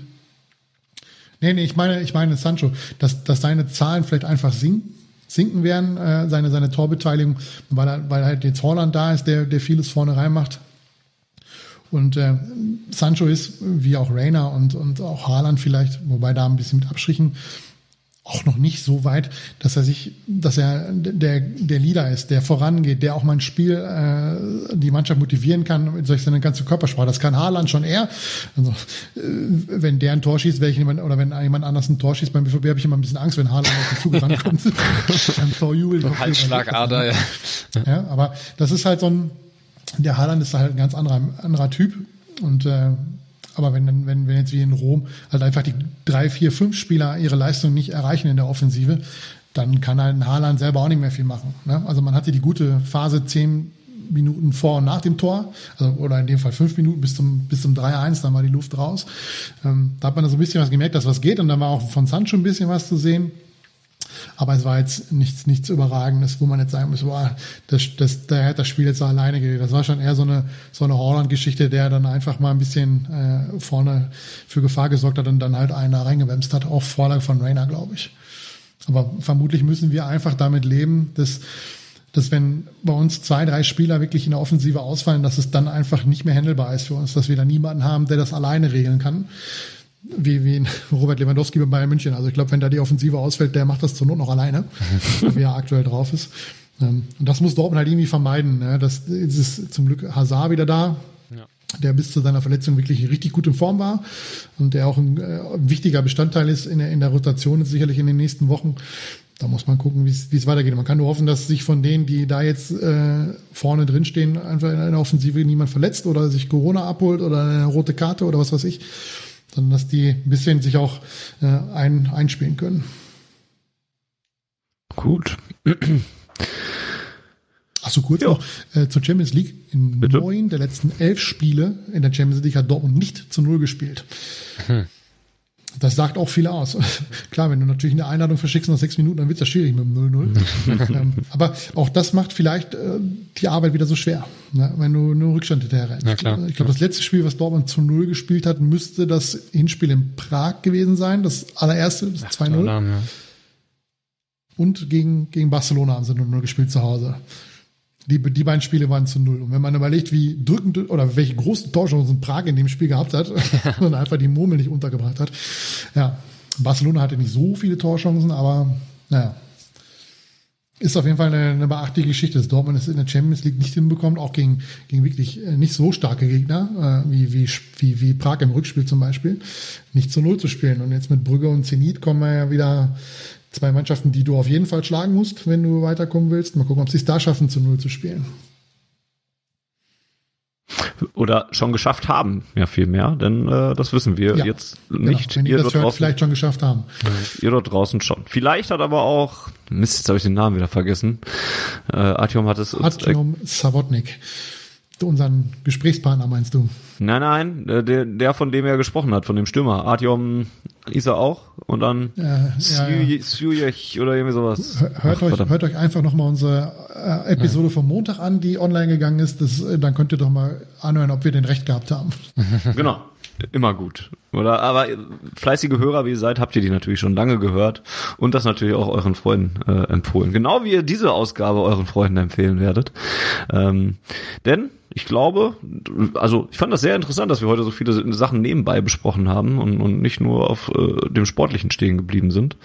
Ähm, von Kai Dittmann über Länderspieleinsätze bis hin zu, weiß ich nicht wie, wie schlecht, die, Corona, wie schlecht ja. die Blauen einfach sind, alle. ähm, haben wir das könnten wir so eine Art Rubrik machen in den nächsten Wochen und Monaten, weil da wird sich ja nicht so viel dran ändern. wie schlecht genau, sind die so Blauen kleinen, eigentlich? genau, wir machen so eine kleine Rubrik, so eine kleine fünf Minuten, wie schlecht sind die Blauen eigentlich? Und irgendwann fällt uns dann nichts mehr zu ein, außer die sind einfach schlecht. Und dann sind wir nach 30 Sekunden durch damit. Die haben bald Mitgliederversammlung, oder? Irgendwas habe ich letztens bei Twitter nee, nee, gelesen. Nee, die ist, die, ist das? wenn ich das richtig im Kopf habe, ist die verschoben worden. Ah, okay. Wegen, das wird auch unangenehm, glaube ich. Wegen Corona. Ah, okay, ja. Ja, die brauchen halt Leute die, für ihre ganzen Pläne da. Normalerweise findet das ganze Bums ja immer in der Sommerpause statt. Dann machen sie ja immer das, das Dach auf und rollen den Rasen raus, um, um dann die Leute da in die, in die Plöre Arena zu bekommen. Das ist auf jeden Fall verschoben worden. Ich weiß nicht, ob die, ob die jetzt eine andere Möglichkeit haben. Also um, die vom BVB ist übrigens gecancelt worden, das können wir mhm. direkt sagen. Ja, die genau. ist verschoben auf nächstes Jahr. Da gibt's noch keinen genauen Termin. Ich weiß ehrlich gesagt nicht, wie, wie da die Gesetzgebung ist, wie lange man das äh, vorenthalten kann. Irgendwann muss die stattfinden. Ähm, aber online kann sie halt nicht stattfinden, weil sie barrierefrei stattfinden muss. Also jeder muss einen Zugang haben und da scheinen ja schon mal alle, die aus sie kein Internet haben oder kein, kein, kein Headset oder sowas. Deswegen ist man dann drauf und dran, das irgendwie zu regeln. So Not guckt man in die große Westfalenhalle und äh, guckt, dass man irgendwie, ja, weiß ich nicht, wie man das regelt. Ja, ich hoffe ja immer noch, dass wir wirklich tatsächlich irgendwann demnächst einen Impfstoff haben und dann solche Sachen wieder machen können. Die Zeit wird es zeigen. Die Zeit wird es auch zeigen, was der BVB in der nächsten Zeit so für Punkte holt. Das Zenit-Spiel ist für euch Vergangenheit, für uns Zukunft. Deswegen sei es nur am Rande nochmal erwähnt. Ähm, am 31.10., also am nächsten Samstag, geht es weiter für den BVB bei Arminia Bielefeld. Äh, ein Spiel, Zuschauer was auch, übrigens. Bitte? Ohne Zuschauer übrigens. Also wäre für Dortmund-Fans ja nicht irrelevant, weil sie eh nicht hin dürften, aber es sind äh, gar keine Zuschauer zugelassen, auch keine 300 wie in Dortmund. Verrückt. Warum sind, warum sind da jetzt keine Zuschauer zugelassen und der BVB spielt morgen vor 300 gegen ja, St. Petersburg? Weil das, äh, weil das zuständige Gesundheitsamt da eine andere Gefährdungslage sieht in Bielefeld. Und äh, vielleicht ist das Gesundheitskonzept da auch nicht so gut von Bielefeld, das Hygienekonzept, Entschuldigung. Vielleicht gibt es auch andere Geschichten, die dagegen sprechen. Ja, das ist alles so das, schwierig. Das, das wäre ja nochmal ein Thema für eine ganz eigene Sendung. Dann könnten wir noch eine Stunde lang drüber reden, über diese ganzen Regelungen, die es da gibt und wie dämlich, dämlich die zum Teil sind. Aber lassen wir das lieber. Das stimmt. Äh, bei Arminia Bielefeld. Dann, ja, nee. Ja. Nee, nee ich habe noch was. Äh, Sache ist zu Ende. Ich habe noch einen kleinen Vorschlag fürs Ende. Gut. Bei Arminia Bielefeld sollte gewonnen werden. Äh, das äh, steht, glaube ich, außer Frage. Dann geht's in der nächsten Woche gegen äh, den FC Brügge weiter. Auch dafür haben wir übrigens noch äh, eine Vorschau für euch parat. Die gibt's dann Anfang der kommenden Woche äh, in eurem Podcatcher. Ähm, da reden wir halt über die Stärken und Schwächen des FC Brügge und äh, wer da auf uns zukommt, da spielen wir erst in Brügge, ne? Wahrscheinlich. Nehme genau. ich mal. Ja. Habe ich ja gerade gesagt, beim FC Brügge. und dann kommt das schwere Spiel gegen die Bayern. Ähm, das wird wahrscheinlich auch so ein bisschen, ja, Schwer. schwer. Ja. Es wird ein bisschen schwer. Genau, das, nein, ich wollte sagen, wird ein bisschen vielleicht Gradmesser für das, was in dieser Saison noch so passieren kann. Ähm, das ist dann ein, das steht jetzt hier nicht dabei, das ist dann ein Heimspiel auch, genau. Äh, hätte man sich ja auch noch für bewerben können. Das wird sicherlich ein interessantes Aufeinandertreffen zumindest, auch wenn ich bei der aktuellen Verfassung der Bayern da auch echt, also ist, glaube ich, scheißegal, gegen wen die spielen. Das ist Dafür, dass wir Herbst haben, sind die schon viel zu gut leider wieder. Weil sonst ja, sind sie ja irgendwie Tat. in der Zeit irgendwie immer nicht so, ne, kommen nicht so, es heißt, kommen nicht gut in die Saison rein, aber da merkt man vielleicht auch bei denen, dass sie dann wissen, boah, jetzt so eine ganze Saison vor uns, aber dann spätestens so nach Weihnachten verlieren die kein, kein Spiel mehr. Und jetzt sind sie irgendwie jetzt schon gut irgendwie. Das ist dann immer relativ unangenehm, ja. Vielleicht hat sich das auch alles für die so ein bisschen verschoben, so dass das jetzt ja, möglich, noch, ja, noch mal später dann kommt, dann doch vielleicht rund rund um Weihnachten oder sowas. Sonst wird's auch tatsächlich schwer. Naja, die nächsten Ausgaben von Auf Ohren sind dann halt wie die schon erwähnte Vorschau gegen Brügge. Dann äh, haben wir eine reguläre Ausgabe, über die wir ähm, in Kalenderwoche 46 könnt ihr euch schon mal im Kalender eintragen ähm, in der wir über die Spiele reden wollen, äh, die ich jetzt gerade aufgeführt habe. Also über die nächsten vier sind es dann sogar. Ähm, und wir haben auch mal wieder eine Ausgabe ähm, zum BVB Jugend äh, im Podcatcher oder nicht im Pod, da ist er noch nicht äh, in, in, Gedanken, in Vorbereitung. Denn ähm, zum Beispiel dauert es nur noch drei Wochen, bis Yusufa Mokoko wieder spielen darf. Oder was heißt wieder, wieder. spielen darf? Für die Profis spielen darf. Der zerschießt gerade die ganze U19-Bundesliga. Und ähm, hat jetzt, glaube ich, warte mal, drei Tore, drei Tore, drei Tore und dann einmal vier Tore gemacht. Und ja, eins davon war Pokal noch ja. oder sowas. Vollkommen verrückt. Wenn der in der Bundesliga so weitermacht, dann muss ich Haaland demnächst auf die Bank setzen. dann verstehe ich wenigstens, warum wir uns keinen zweiten Stürmer geholt haben. Ich bin übrigens, ich bin, ich werde milde, äh, muss ich sagen, weil wir bisher ja sind, also jetzt sind es noch drei oder vier Wochen. Bisher sind wir ganz gut ohne Holland da noch durchgekommen. Mal schauen was da noch kommt. So, Georg, was für einen Vorschlag wolltest du noch machen? Ach so, genau. Ähm, ich dachte mir, weil wir ja eh jetzt sozusagen oder für die Zuhörer sozusagen in der Vergangenheit uns befinden, können wir noch kurz, glaube ich, vielleicht zumindest die Woche die beiden Spiele mal einen Tipp abgeben, dann können die sich wenigstens drüber amüsieren, äh, wie, wie, wie katastrophal falsch wir gelegen haben mit unseren Einschätzungen. ähm, von daher, wir können ja mal irgendwie das, das Zenit und das Bielefeld-Spiel mal durchtippen. Cool. Zenit haben wir sogar schon getippt, Volker, ne? Aber ich weiß es Habt nicht ihr mehr, schon? was ich getippt habe. Ach, bei, dem, beim, äh, bei der Zenit-Folge, der habe ich noch nicht gehört. Ja. glaube, ich habe 2-0 getippt. Dabei würde ich auch bleiben. Ich bin mal mutig, dass Dortmund mal kein Gegentor in einem Champions League-Spiel bekommt. Ich weiß es echt nicht mehr, was ich getippt habe und kann mich ja jetzt nur noch blamieren, indem ich was vollkommen anderes sage. Oder so. Wechselhafter Mensch. Hm. Wie haben die Ja, in dem okay. ersten Spiel nochmal gespielt jetzt, äh, Zenit und, äh, und Brügge? Also Brügge, Brügge hat 2 zu 1 gewonnen durch ein Tor in der Nachspielzeit. Okay, okay. Ich tippe äh, 3 zu 1 für den BVB, weil ein Gegentor kriegen wir immer und dann, aber gewinnen tun wir es schon. Ähm, lasst es mich auf Twitter mal bitte wissen, was ich in der, anderen, in der Vorschau gesagt habe. Dann sag ich, ähm, ich, also ich denke eigentlich auch gerade zu Hause musst du mal wirklich mal einen, einen raushauen. Ich, aber ich sag mal 3 zu 0. Ich, ich würde, hätte auch 3, 3 zu 1 getippt, aber ähm, dann, dann setze ich mal einen drauf und sag mal, das, das geht 3 zu 0 aus. Gut. Und dann wäre da noch das, das Bielefeld-Spiel. Da, da sag ich dann mal, das, wir- das ist ja Bundesliga, das läuft. Da gewinnen wir dann einfach 3 zu 0 an der Bielefelder Alm. Da bin ich nicht ganz so mutig, weil Bielefeld ist wie Augsburg. Die stehen auch nicht äh, ohne Grund in der Tabelle relativ nah beieinander. äh, äh, äh, 1 zu 2 aus Sicht von Arminia Bielefeld. Also Dortmund gewinnt dort 2 zu 1. Ja, ich, ich glaube auch ja, dass, dass es quälend werden könnte. Ähm, würde ähnliches Torver also Verhältnis, aber irgendwie ein bisschen niedriger. Ich würde einfach ganz, ganz unspektakulärer 1 zu 0 Sieg, würde ich mal sagen. Jetzt ist mir dummerweise gerade noch ein Thema eingefallen, was wir noch gar nicht angesprochen haben diese, äh, in dieser Folge, was aber durchaus ein kleines Thema war, denn äh, wir haben gar nicht über die Torwart-Sache geredet, Ach ja, stimmt, ja. die da aufgemacht wurde. Ähm, Ja, Da, aber vielleicht, also wir, wir machen es jetzt mal noch, auch wenn ich eben schon übergeleitet habe in tausend Richtungen.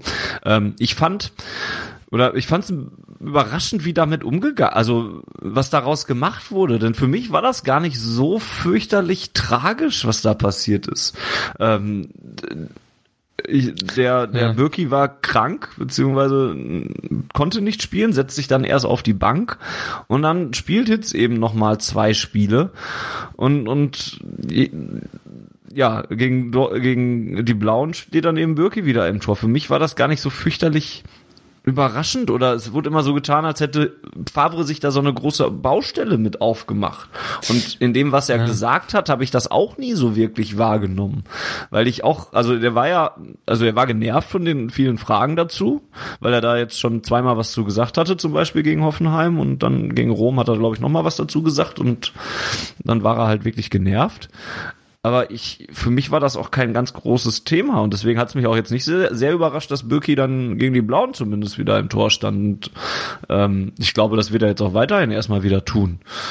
Ähm, wenn jetzt Birki gegen die Blauen nicht im Tor gestanden hätte, dann würde ich es vielleicht ein bisschen eher verstehen. Aber so fand ich, war es mehr so ein, die Medien machen wieder mehr da draus und, und Favre wird mal wieder nicht so richtig verstanden. Aber das ist auch nur meine subjektive Wahrnehmung-. Ich weiß nicht, wie ihr das wahrgenommen habt.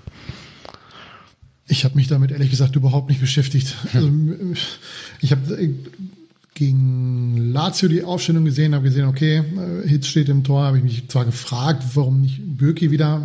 Hätte dann, glaube ich, auch intern gefragt, ob er verletzt ist. Und dann ja, kriegst du ja mittlerweile auch äh, bei Twitter immer nur irgendwelche dusseligen Antworten statt irgendwelche äh, gescheiten Antworten. Also Fragen stellen kannst du ja im Internet ja mittlerweile fast vergessen, wenn du immer die witzigen Antworten kriegst, die nicht ernst gemeint sind.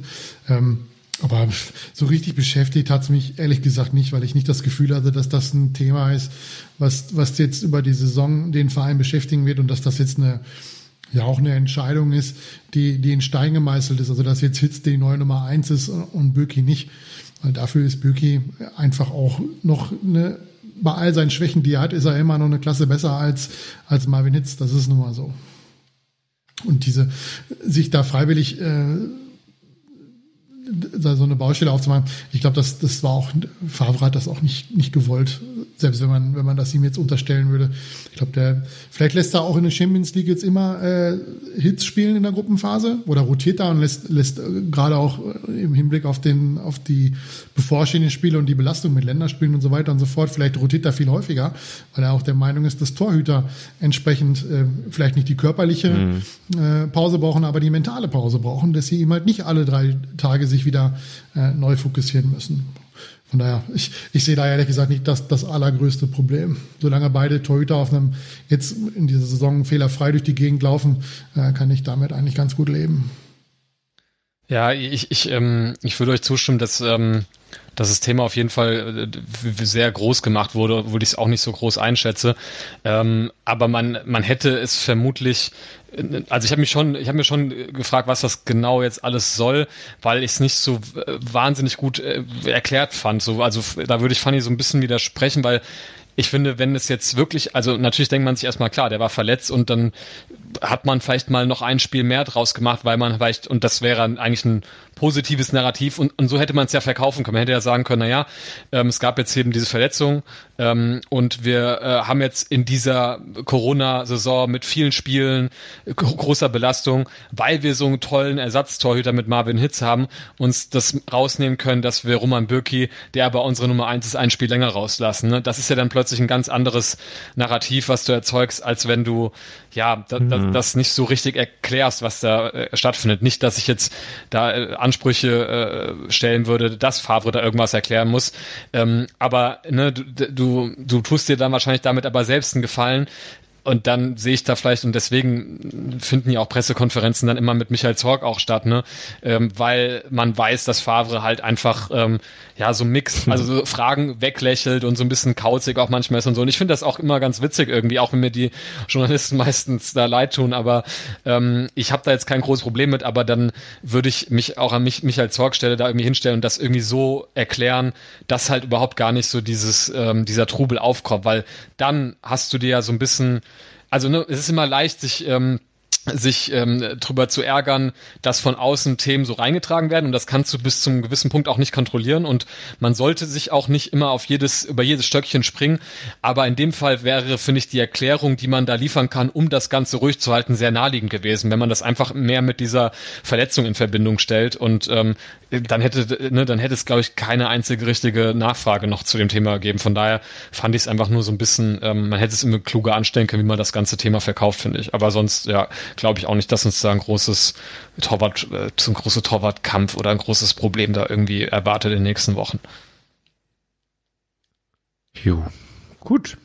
Dann machen wir da ein Schleifchen dran an diese mhm. Ausgabe, an die 85. Ausgabe von Auf Ohren.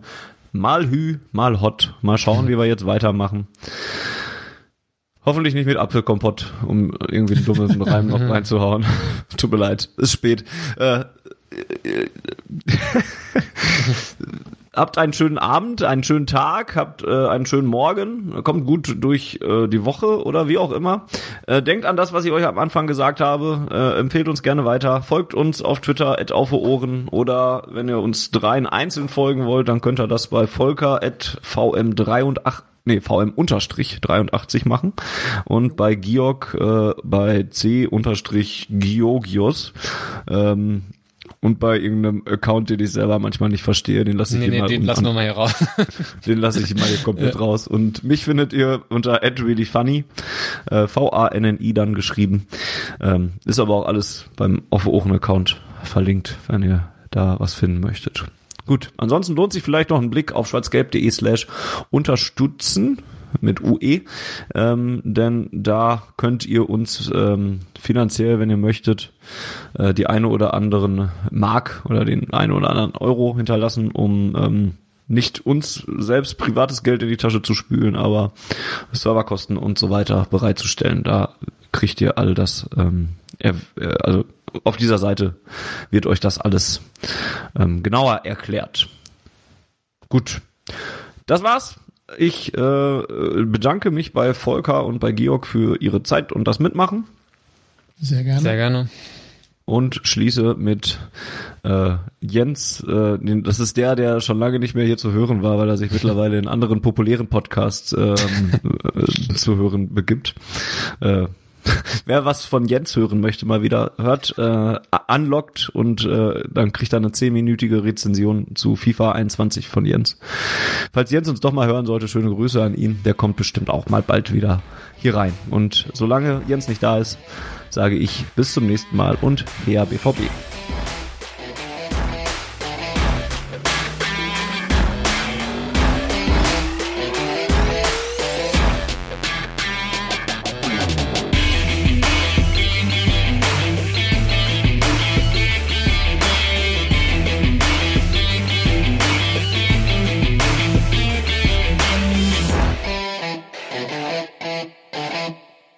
Die Zuhörerzahl, wie immer präsentiert von schwarzgelb.de, dem Fanzine über Borussia Dortmund.